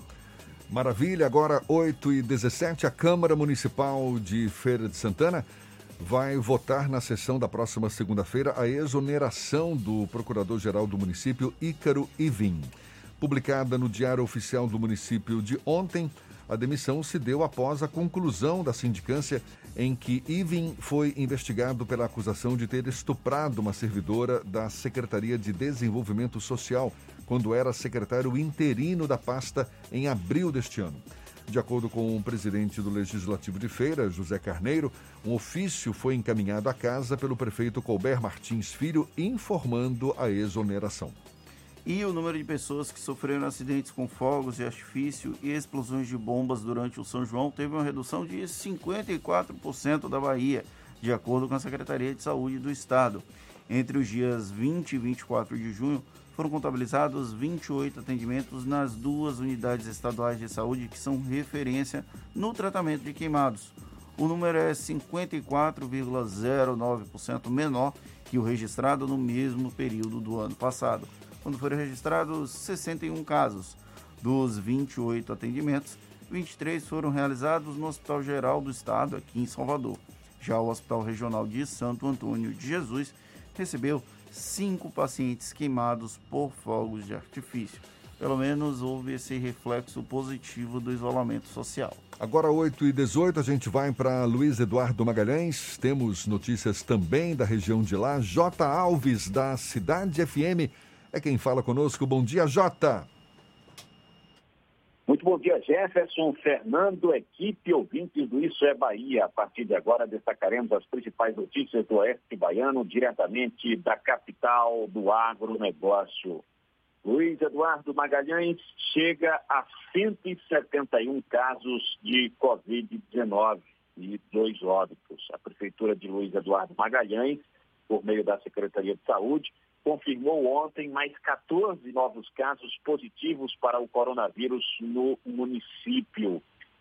É, de acordo com as informações aí da, da, Prefeitura, 13 pacientes apresentaram sintomas que não indicam a necessidade de internação hospitalar e permanecem em isolamento domiciliar obrigatório, monitorados e acompanhados pelo Serviço de Telemedicina e pela Vigilância Epidemiológica. Um dos pacientes encontra-se internado na unidade de controle do coronavírus, a UCC de Luiz Eduardo Magalhães. Com mais os 14 casos de ontem, temos agora em Luiz Eduardo 171 casos confirmados. Desses, 99 pessoas conseguiram recuperar a ação e tivemos, infelizmente, dois óbitos no município de Luiz Eduardo Magalhães. Em Barreiras, também uma explosão de casos esta semana. Somente em um dia em Barreiras foram confirmados 42 novos casos, um aumento de quase 20%. Assim, de acordo com o último boletim divulgado pela Prefeitura de Barreiras, 282 casos confirmados, 5 óbitos, 150 curados e e há 127 casos ativos de Covid-19 no município de Barreiras. Em Luiz Eduardo Magalhães, mesmo em meio à pandemia, a prefeitura não para com as obras. A prefeitura tem mantido o seu cronograma de obras e, inclusive, está construindo pistas de caminhada e ciclovia nas avenidas Tancredo Neves e Paraíso. A informação divulgada pela assessoria de comunicação da prefeitura é de que a área para caminhada e ciclovia é de 13 mil metros quadrados, com as pistas se encontrando na rótula das avenidas Tancredo Neves e Paraíso. E ontem a prefeitura de Luiz Eduardo Magalhães anunciou também intervenções na Avenida JK, uma das principais avenidas aqui do município de Luiz Eduardo Magalhães. Na manhã de ontem, a, o prefeito Osiel Oliveira assinou a ordem de serviços que vai contemplar a Avenida JK com cerca de 4 quilômetros de ciclovias e também pista de caminhada. E por aqui encerra a minha participação, desejando a todos uma ótima quinta-feira e um excelente fim de semana. Eu sou o J. Alves, da Rádio Cidade FM de Luiz Eduardo Magalhães, para o Isso é Bahia. Fernando falava agora há pouco do, da redução de número de queimados com fogos de artifício nesse São João, esse São João xoxo, não é? Sem festas, sem nada. Redução também no bolso de quem lucra com as festas de São João. O cancelamento do São João na Bahia deixou de movimentar mais de 500 milhões de reais em todo o estado, segundo o levantamento da CEIA, Superintendência de Estudos Econômicos e Sociais da Bahia. No ano passado, as 60 maiores festas privadas no estado atraíram 500 mil pessoas e mais de 550 milhões de reais foram movimentados durante o período junino. Ainda de acordo com a SEI, foram gerados entre 40 e 50 mil novos postos de trabalho nesse período. Uma das cidades que registraram prejuízos neste ano foi Ibicuí, que fica no sul do estado. Segundo o prefeito Marcos Galvão, muitas pessoas deixaram de alugar casas para passar o período na região. E o governo do estado e a prefeitura de Juazeiro, lá no Vale do Rio São Francisco, decidiram pela implantação de um toque de recolher das 6 da tarde até as 5 da manhã, lá em Juazeiro. A medida começa a valer hoje e vai até o dia 1 Segundo Rui Costa, ah, o crescimento de 74% da contaminação nos últimos cinco dias em Juazeiro é uma taxa muito alta. Durante o período do toque de recolher, vão ficar proibidas a permanência e a circulação nas vias do município, exceto nos, exceto nos casos de deslocamento para farmácias e serviços de emergência. E temos notícias também da região de Tororó. Emily Michele, da Itapuí FM, fala conosco agora. Bom dia, seja bem-vinda, Emily. Bom dia, Jefferson. Bom dia, Fernando. Bom dia, ouvintes e também participantes aí do Isso é Bahia. Estamos aqui de Tororó, da, a capital da terra da carne do sol, né, e vamos trazer aí as notícias da cidade de Macarani, onde o prefeito Miller disse que 62 funcionários da empresa Taboca testaram positivo para coronavírus. É, o prefeito de Macarani, no interior da Bahia, o prefeito Miller Ferraz, por volta das 21 horas de ontem, concedeu entrevista aí ao radialista J. Santos na Rádio Aliança FM para divulgar aí que 62 funcionários da empresa Tabocas testaram positivo para o novo coronavírus. O teste, os testes aí foram feitos em 94 funcionários. De, dos 62 que testaram positivo aí, dois são da própria cidade de Macarani e prestam serviços aí à empresa. O prefeito disse que havia pedido aí a Tabocas para fazer a testagem e o resultado saiu aí na noite da última quarta-feira, onde de imediato os representantes da empresa foram convocados para uma reunião com urgência. A empresa possui aí dois alojamentos na cidade. Foi uma reunião muito dura, disse o prefeito. De acordo com Miller, a empresa causou aí uma exposição do município. No momento, a prefeitura não aceita que Boca desenvolva nenhum tipo de atividade em nossa cidade. Não vai ser permitido nem mesmo a passagem dos carros da empresa aqui em nossa cidade, ressaltou aí. O gestor ainda solicitou que os alojamentos que fossem desativados e os funcionários levados para fazer a quarentena em um local adequado. Ainda de acordo com o prefeito Miller, nesta quinta-feira, dia 25, será feito um comunicado ao Ministério Público Estadual. Cravo o gestor macaraniense. A cidade agora tem 72 casos de Covid-19, já com a testagem envolvendo aí os funcionários da Tabocas. Também notícias aqui ainda, Itapetinga já passa aí né, de 135 casos da Covid, o município de Itapetinga, né, agora já tem aí 135 casos confirmados da Covid-19, segundo o novo boletim da Secretaria Municipal de Saúde. Nas últimas 24 horas, foram registrados aí apenas dois casos, o que pode significar aí uma perda de força do vírus no município, embora o crescimento aí da incidência da Covid no interior ainda esteja aí em evidência. É, então, aqui notícias né, do Itororó, já registra aí os 30 casos confirmados da Covid, viu, Jefferson e Fernando? A todos um bom dia, né, um bom final de semana aí, já que amanhã já é sexta, aí a gente fala na segunda-feira aqui no Isso é Bahia. Bom dia.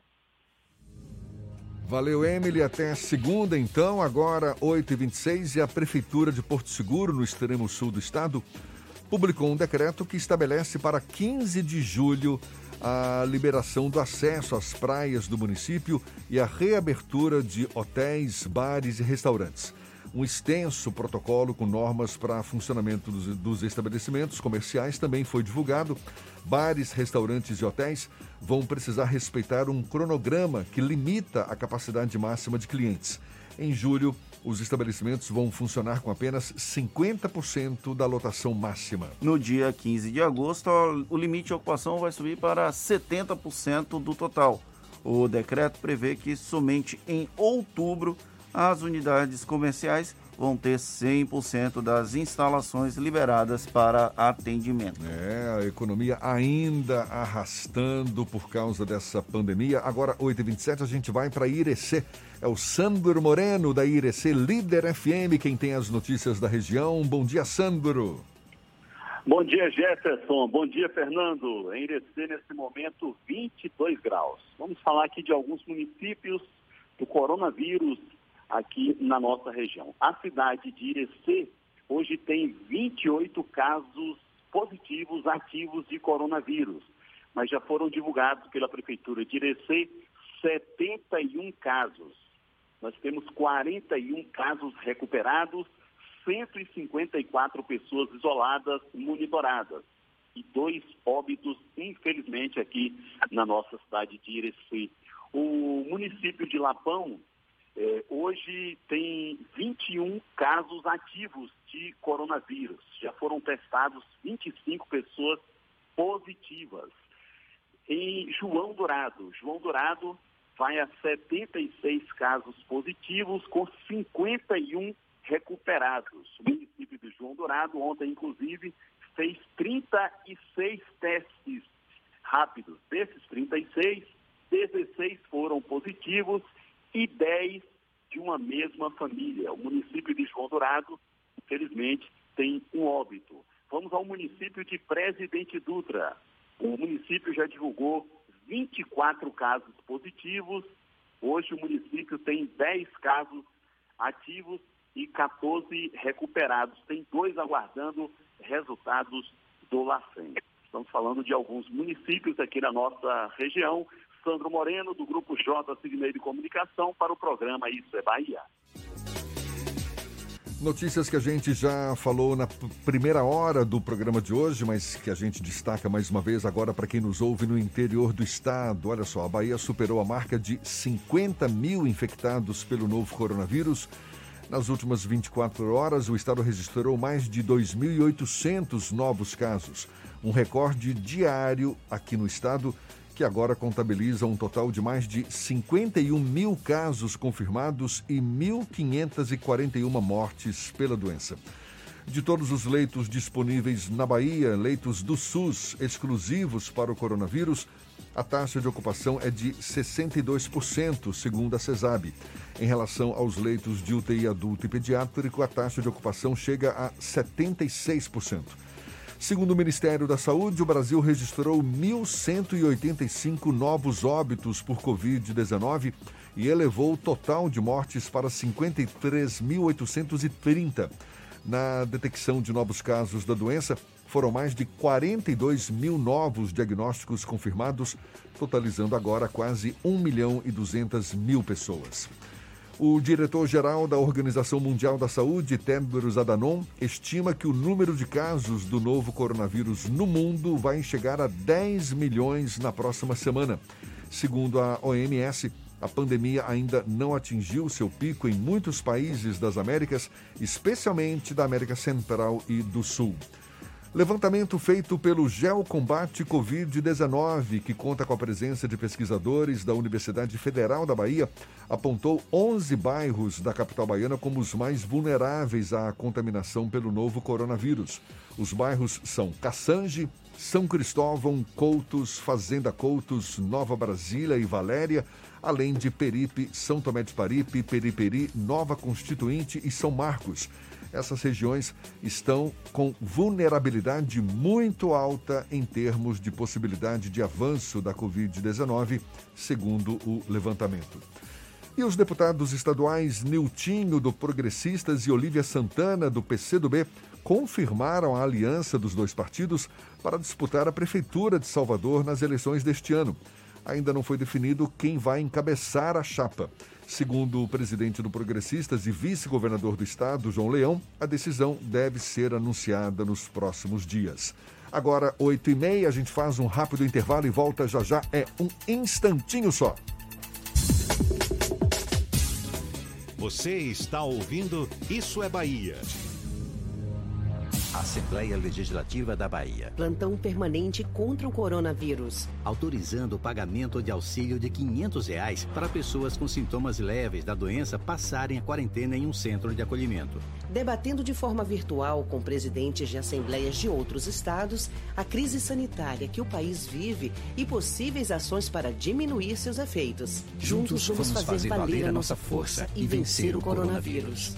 ALBA, Assembleia Legislativa da Bahia. O mundo entrou em guerra, uma guerra difícil contra um inimigo invisível e mortal. Mas como baianos que somos, fomos à luta, com ação e união, porque toda a vida importa. Dedicamos muitas UPAs pelo estado ao coronavírus, separamos hospitais para os atendimentos na capital e no interior, dobramos o número de leitos, investimos em equipamentos, apoiamos nossos heróis do dia a dia, ajudamos quem mais precisa com a conta de água e vale alimentação.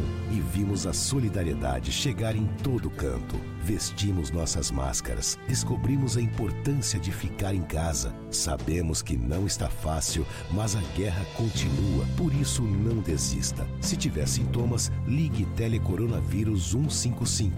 Baixe também o aplicativo Monitora Covid-19 e continue cuidando de você e dos outros. Entramos nessa guerra contra o coronavírus juntos e juntos também é que vamos vencer. Governo do Estado. Com os avanços tecnológicos, muitas dúvidas surgem. As máquinas vão roubar nossos empregos? Eu estou preparado para as inovações do mercado? Olha, o seu futuro precisa de respostas. E para isso você pode contar com a Possimatec. Venha estudar em um dos maiores centros tecnológicos do país e tenha contato com professores experientes que vivem na prática o dia a dia da inovação. Só a Possimatec une conhecimento teórico à aplicação prática numa infraestrutura diferenciada para você ser reconhecido pelo mercado. Acesse possimatec.com.br e escolha seu curso.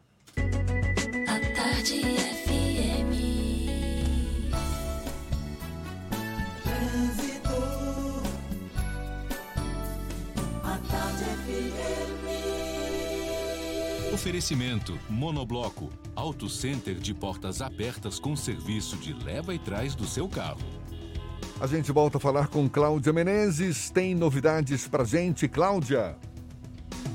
Oi, Jefferson. Chama atenção para a chuva em regiões de Salvador em trechos da BR-324. Por falar na BR, o trânsito está tranquilo na rodovia, fluindo bem no trecho entre Salvador e Simões Filho. E agora vamos para Lauro de Freitas, região metropolitana. Tem uma informação de que estão sendo montadas barreiras de lockdown na região de Lauro de Freitas nos seguintes pontos: na Vila Praiana, em Portão e em Aracuí, que é na segunda portaria de Vilas do Atlântico. Atenção, motorista que vai passar por essa região de Lauro.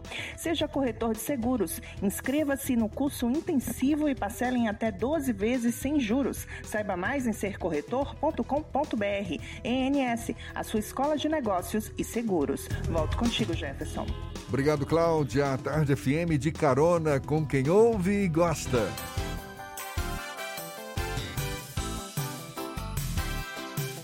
A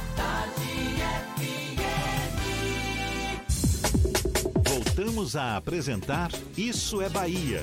Um papo claro e objetivo sobre os acontecimentos mais importantes do dia.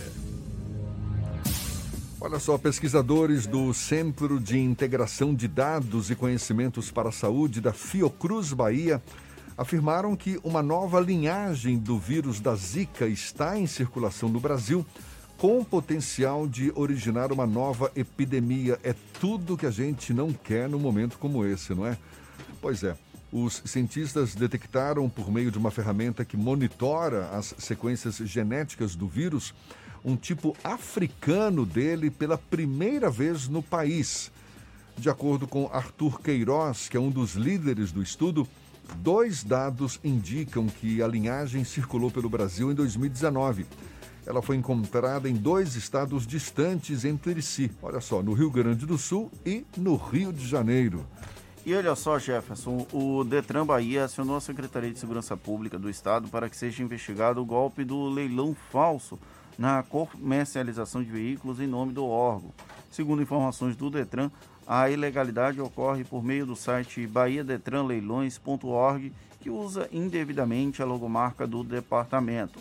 De acordo com o órgão, os editais dos leilões promovidos pela autarquia são divulgados no site oficial. O Detran alertou que durante a pandemia da Covid-19 cresceu no país o número de sites falsos que prometem supostas vantagens em leilões de veículos. Tem umas duas semanas o Bahia Notícias também divulgou um outro site falso de leilões que usava até a logo do governo da Bahia para se apresentar como uma entidade oficial de leilões.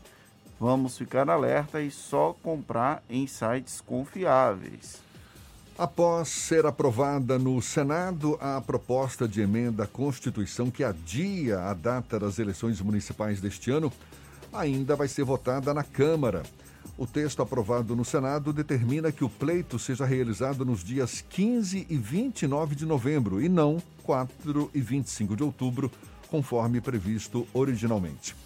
O COPFEREL, Colégio de Presidentes dos Tribunais Regionais Eleitorais, vai realizar, inclusive, no próximo dia 29, o primeiro encontro virtual, ocasião em que os gestores máximos da Justiça Eleitoral vão debater os rumos do processo eleitoral neste atual cenário. É sobre esse assunto que a gente conversa agora com o presidente do Tribunal Regional Eleitoral da Bahia, o desembargador Jataí Júnior, nosso convidado aqui no Issa Bahia. Seja bem-vindo. Bom dia, doutor Jataí. Bom dia, Jefferson. É uma alegria estar aqui, voltar a falar com vocês aqui no Também da Tarde. Pois é, na primeira vez em que a gente se falou aqui mesmo no Issa Bahia, o senhor apostava no não adiamento das eleições. Agora, o cenário começa a mudar, teve essa aprovação do adiamento, pelo menos já no Senado. O senhor já considera essa possibilidade? Acredita que haverá consenso em torno dessa decisão, doutor Jataí? Olha, a emenda já foi aprovada no Senado, né? Ah, tem, tem notícia de que tem um pouco de dificuldade de, ainda na Câmara, mas é possível que é, eu acho que essa dificuldade seja superada e também seja aprovada. Essa foi uma emenda, é, vamos dizer, gestada com a anuência do, do TSE, que é o órgão máximo da Justiça Eleitoral, e o responsável técnico para é, subsidiar os, os, os, parlamentares, os congressistas, é, para se definir sobre a, a, oportunidade de um adiamento.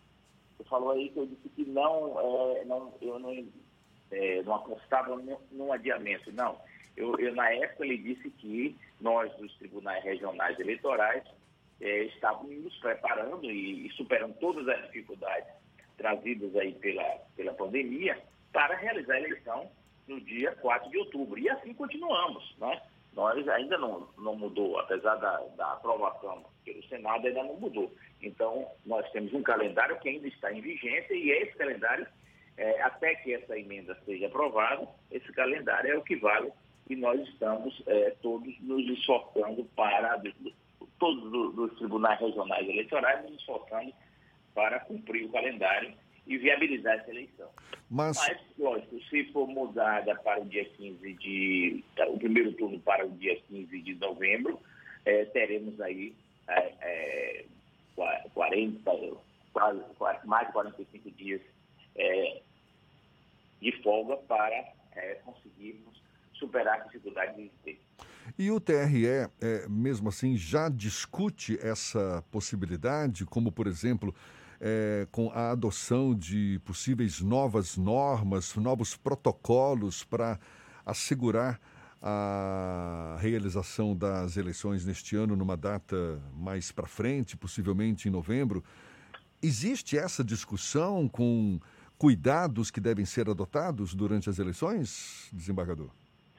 Sim, sem dúvida. Nós estamos, é, é, inclusive, pensando, a justiça, a justiça, eleitoral como um todo, está se pensando em, em, em, firmar o protocolo para realizar as eleições é, na data que está fixada, 4 de outubro.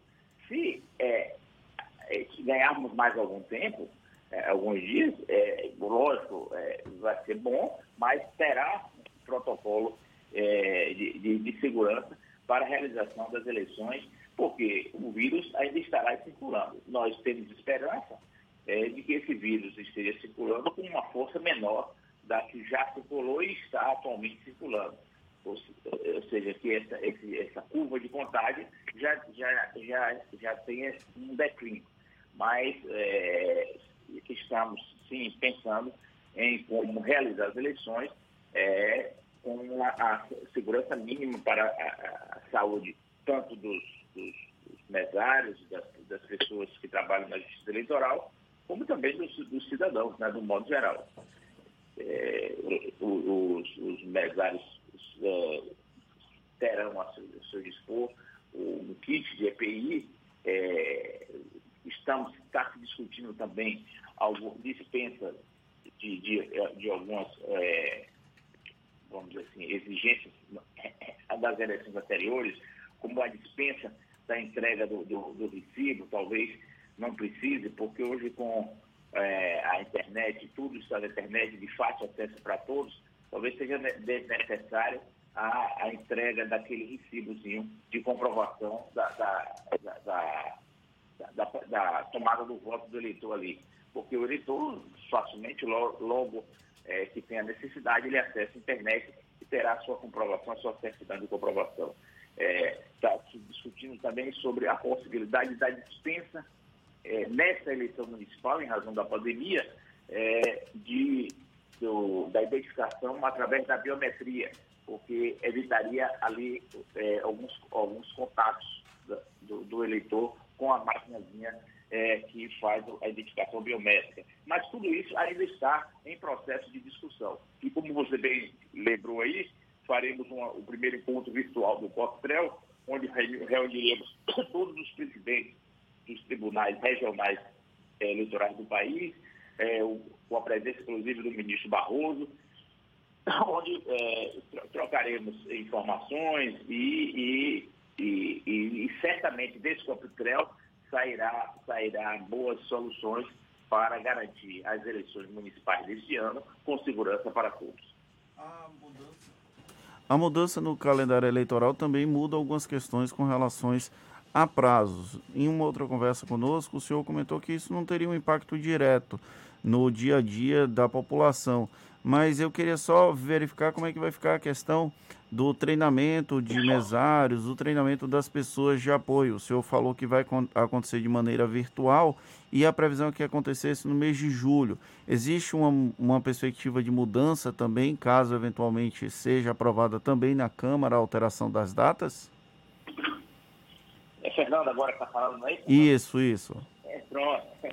É, seguinte, o, com a mudança, com a mudança da, se por acaso aprovada a emenda e a prorrogação, é, alguns, alguns, alguns prazos que ainda não, não, não se venceram, eles, eles reabrirão, né? Reabrirão não, eles se estenderão.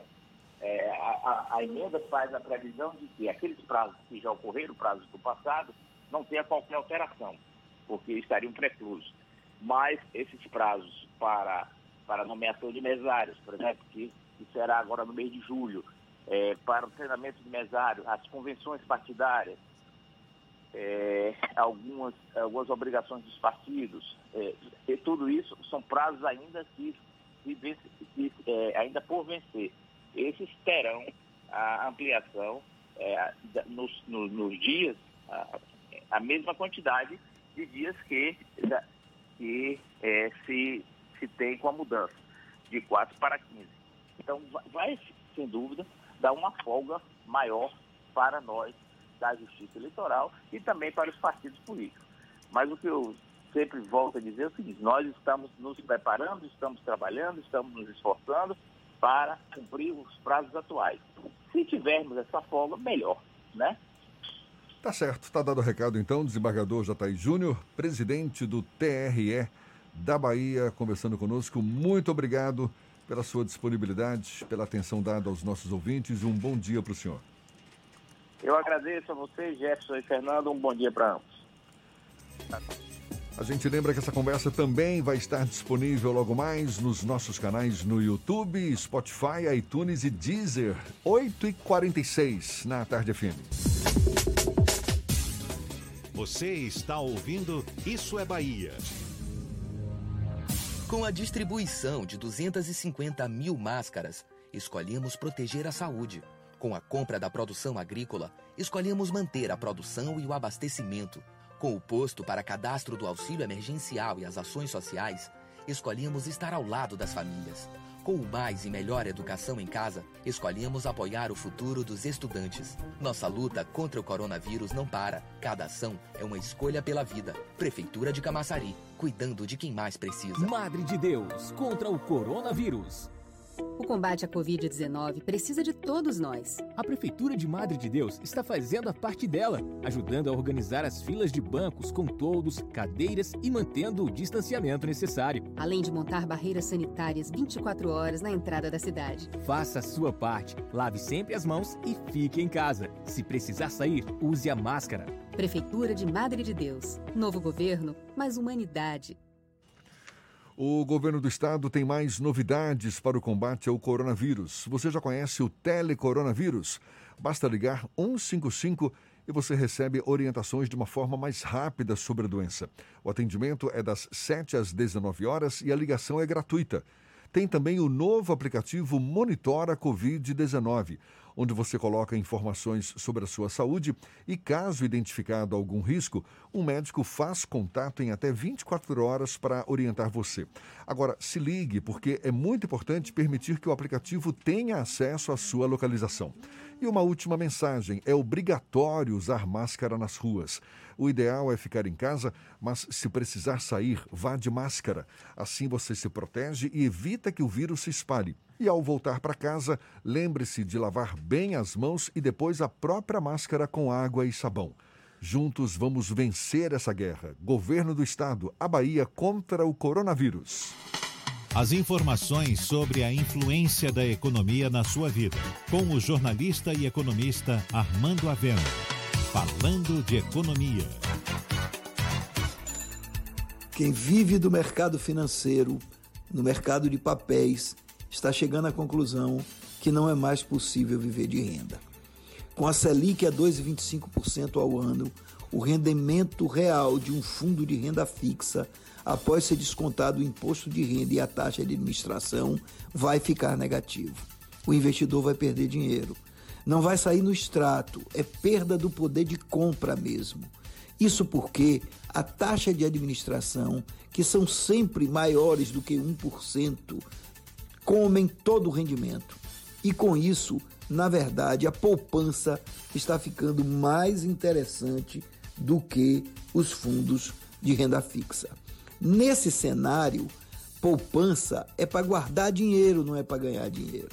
Quem quer ganhar dinheiro tem que ir para o mercado de risco. E esse mercado, a bolsa, os fundos imobiliários, os fundos de ações, eles variam. E com isso, quem não tiver sangue frio pode se desesperar. Mercado de risco é para longo prazo. No curto prazo, para quem precisa do dinheiro imediatamente, não há condições de se investir no risco. No mais, é preciso buscar rentabilidade em títulos do Tesouro, mas aí será preciso investir por mais longo prazo, até 2023, 2030 e por aí vai. É um bom investimento mas, de novo, no longo prazo. Por outro lado, esses investimentos tipo CDB, tipo é, LCI, que são oferecidos pelos bancos, sempre significam perda real, porque são sempre abaixo de 100% do CDI. E isso significa perder para a inflação. Na verdade, esses investimentos só para grandes quantias. Além disso, é preciso cuidado com o fundo de previdência, que também tem taxa de administração. E se for centrado no renda fixa, termina por gerar perdas. O gerente tem que dizer qual é a taxa de administração e também fazer um mix que seja renda fixa e renda variável, de forma ele ganhar alguma coisa. No mais, não há futuro nesse mercado, a não ser que seja para se manter o poder de compra, como no caso da poupança. No mais, tem a expectativa dos imóveis, mas aí também o mercado não está fácil e o imobilizado é muito maior. O fato é que não dá mais para viver de renda. Você ouviu Falando de Economia, com o jornalista e economista Armando Avena. Com os avanços tecnológicos, muitas dúvidas surgem. As máquinas vão roubar nossos empregos? Eu estou preparado para as inovações do mercado? Olha, o seu futuro precisa de respostas. E para isso você pode contar com a Pós-Cimatec.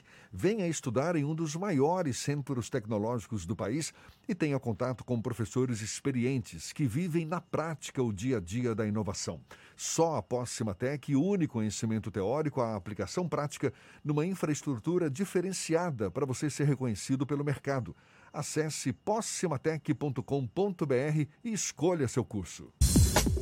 Voltamos a apresentar Isso é Bahia. Um papo claro e objetivo sobre os acontecimentos mais importantes do dia. Temos notícias da redação do Portal à Tarde com Thaís Seixas. Thaís. Oi, Jefferson. Oi, Fernando. Bom dia novamente. Estou aqui de volta com os destaques do Portal à Tarde. O Ministério Público Federal estabelece o prazo de 72 horas para que o prefeito de Paulo Afonso, Luiz de Deus, do PSD, esclareça a origem de recursos públicos usados para promover o Forró Esperança, realizado de 23 a 30 de junho, durante a pandemia do coronavírus. Em investigação que acompanha a aplicação de recursos federais no combate à doença, a Prefeitura de Paulo Afonso informou não ter verba para a conclusão dos 10 leitos de UTI e 40 de internação previstos para serem instalados no Hospital Nair Alves de Souza. Além disso, ao menos 11 respiradores estão sem uso. Por outro lado, segundo informações divulgadas pela Prefeitura, o festejo junino prevê a apresentação de 30 artistas em um mini trio. Para os procuradores, a festa contraria as recomendações de distanciamento social. Em nota, a Prefeitura informou que ainda não foi notificada oficialmente. E começa hoje a aplicação de testes para identificar a Covid-19 em estudantes da rede estadual.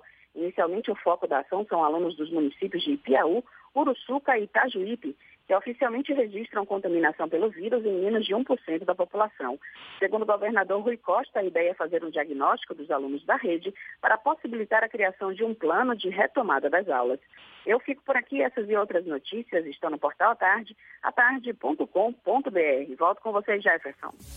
Valeu, Thaís. E a gente tem notícias também da região de Rui Barbosa. J. Sidney, da RB Líder FM. Quem fala conosco, bom dia, J. Bom dia, bom dia. Tempo bom aqui na cidade de Rui Barbosa. Mas hoje nós queremos falar sobre a BA 144. A BA 144 é uma estrada que liga a cidade de Morro do Chapéu à Laje do Batata, chegando em Jacobina e que já apresenta buracos na via. A gente chama a atenção aí da Secretaria de Infraestrutura do Governo do Estado, porque a estrada foi totalmente refeita e a sua inauguração ocorreu em 15 de abril de 2019. Na ocasião, a entrega foi realizada pelo governador Rui Costa. Então, para que a secretaria dê manutenção a esta estrada, a BA 144, que é muito importante para todos nós aqui. São essas informações do estúdio da RB Líder FM para o Isso é Bahia. Muito bem, agora 8h55, a gente vai também para Teixeira de Freitas, extremo sul da Bahia. Tiago Ramos, da Eldorado FM, com as notícias da região. Bom dia, Tiago. Bom dia, Jefferson. Bom dia, Fernando, direto da Eldorado, a primeira em audiência, trazendo aqui as principais informações para o ICE Bahia.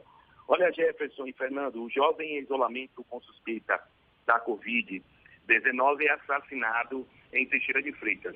Mateus da Silva, Mateus Jesus da Silva, 22 anos de idade, foi assassinado na tarde de quarta-feira dentro de casa onde morava na Rua B, no residencial Castelinho. Segundo as informações, o jovem estava sentado quando elementos acabaram chegando aí e assassinando o jovem que estava em isolamento aí nesta comunidade. Olha, em Teixeira de Freitas, subiu muito aí os últimos óbitos durante as últimas horas. Em Teixeira de Freitas, 71 novos casos da Covid e cinco óbitos nas últimas 24 horas. Foram aí cinco homens que acabaram aí falecendo, cinco óbitos, nas idades de 36 anos, 84 anos, 85 anos, 88 e, 90, e 95 anos. E estavam internados, dois estavam internados na UTI do hospital de campanha e três estavam na UPA, na unidade aí, 24 horas da UPA. A taxa de letalidade em Teixeira de Freitas é de 1,58 e é, também de 86,4 pessoas recuperadas. Essas foram as informações aí da assessoria de comunicação, informando que são 12 internados na UPA, são 12 internados e também 19 é, pacientes que estão internados em leito para tratamento do Covid, no total aí de 31 pacientes internados aí, tanto no Hospital Municipal, quanto na UPA e quanto no HMTF. Em Teixeira de Freitas, a temperatura, Jefferson e Fernando, 21 graus. Um forte abraço a todos. Eu sou Tiago Ramos, direto da Eldorado. Até a próxima, Jefferson e Fernando. Acabou, seu Fernandinho! Encerramos mais um Isso é Bahia. Muito obrigado pela companhia de todos vocês. Amanhã às 7 da manhã estamos de volta para Salvador e em torno e a partir das 8 para todo o estado. Um grande abraço no coração de todos vocês. Se puder, fique em casa. Se tiver que sair, use máscara, se proteja. Vamos todos juntos contra o coronavírus. Muito obrigado pela companhia, pela parceria, pela audiência. Aproveite bem o dia. Quinta-feira tem chão pela frente, sim. E amanhã tem mais. Tchau, tchau, tchau, tchau. Tchau, tchau, tchau, tchau.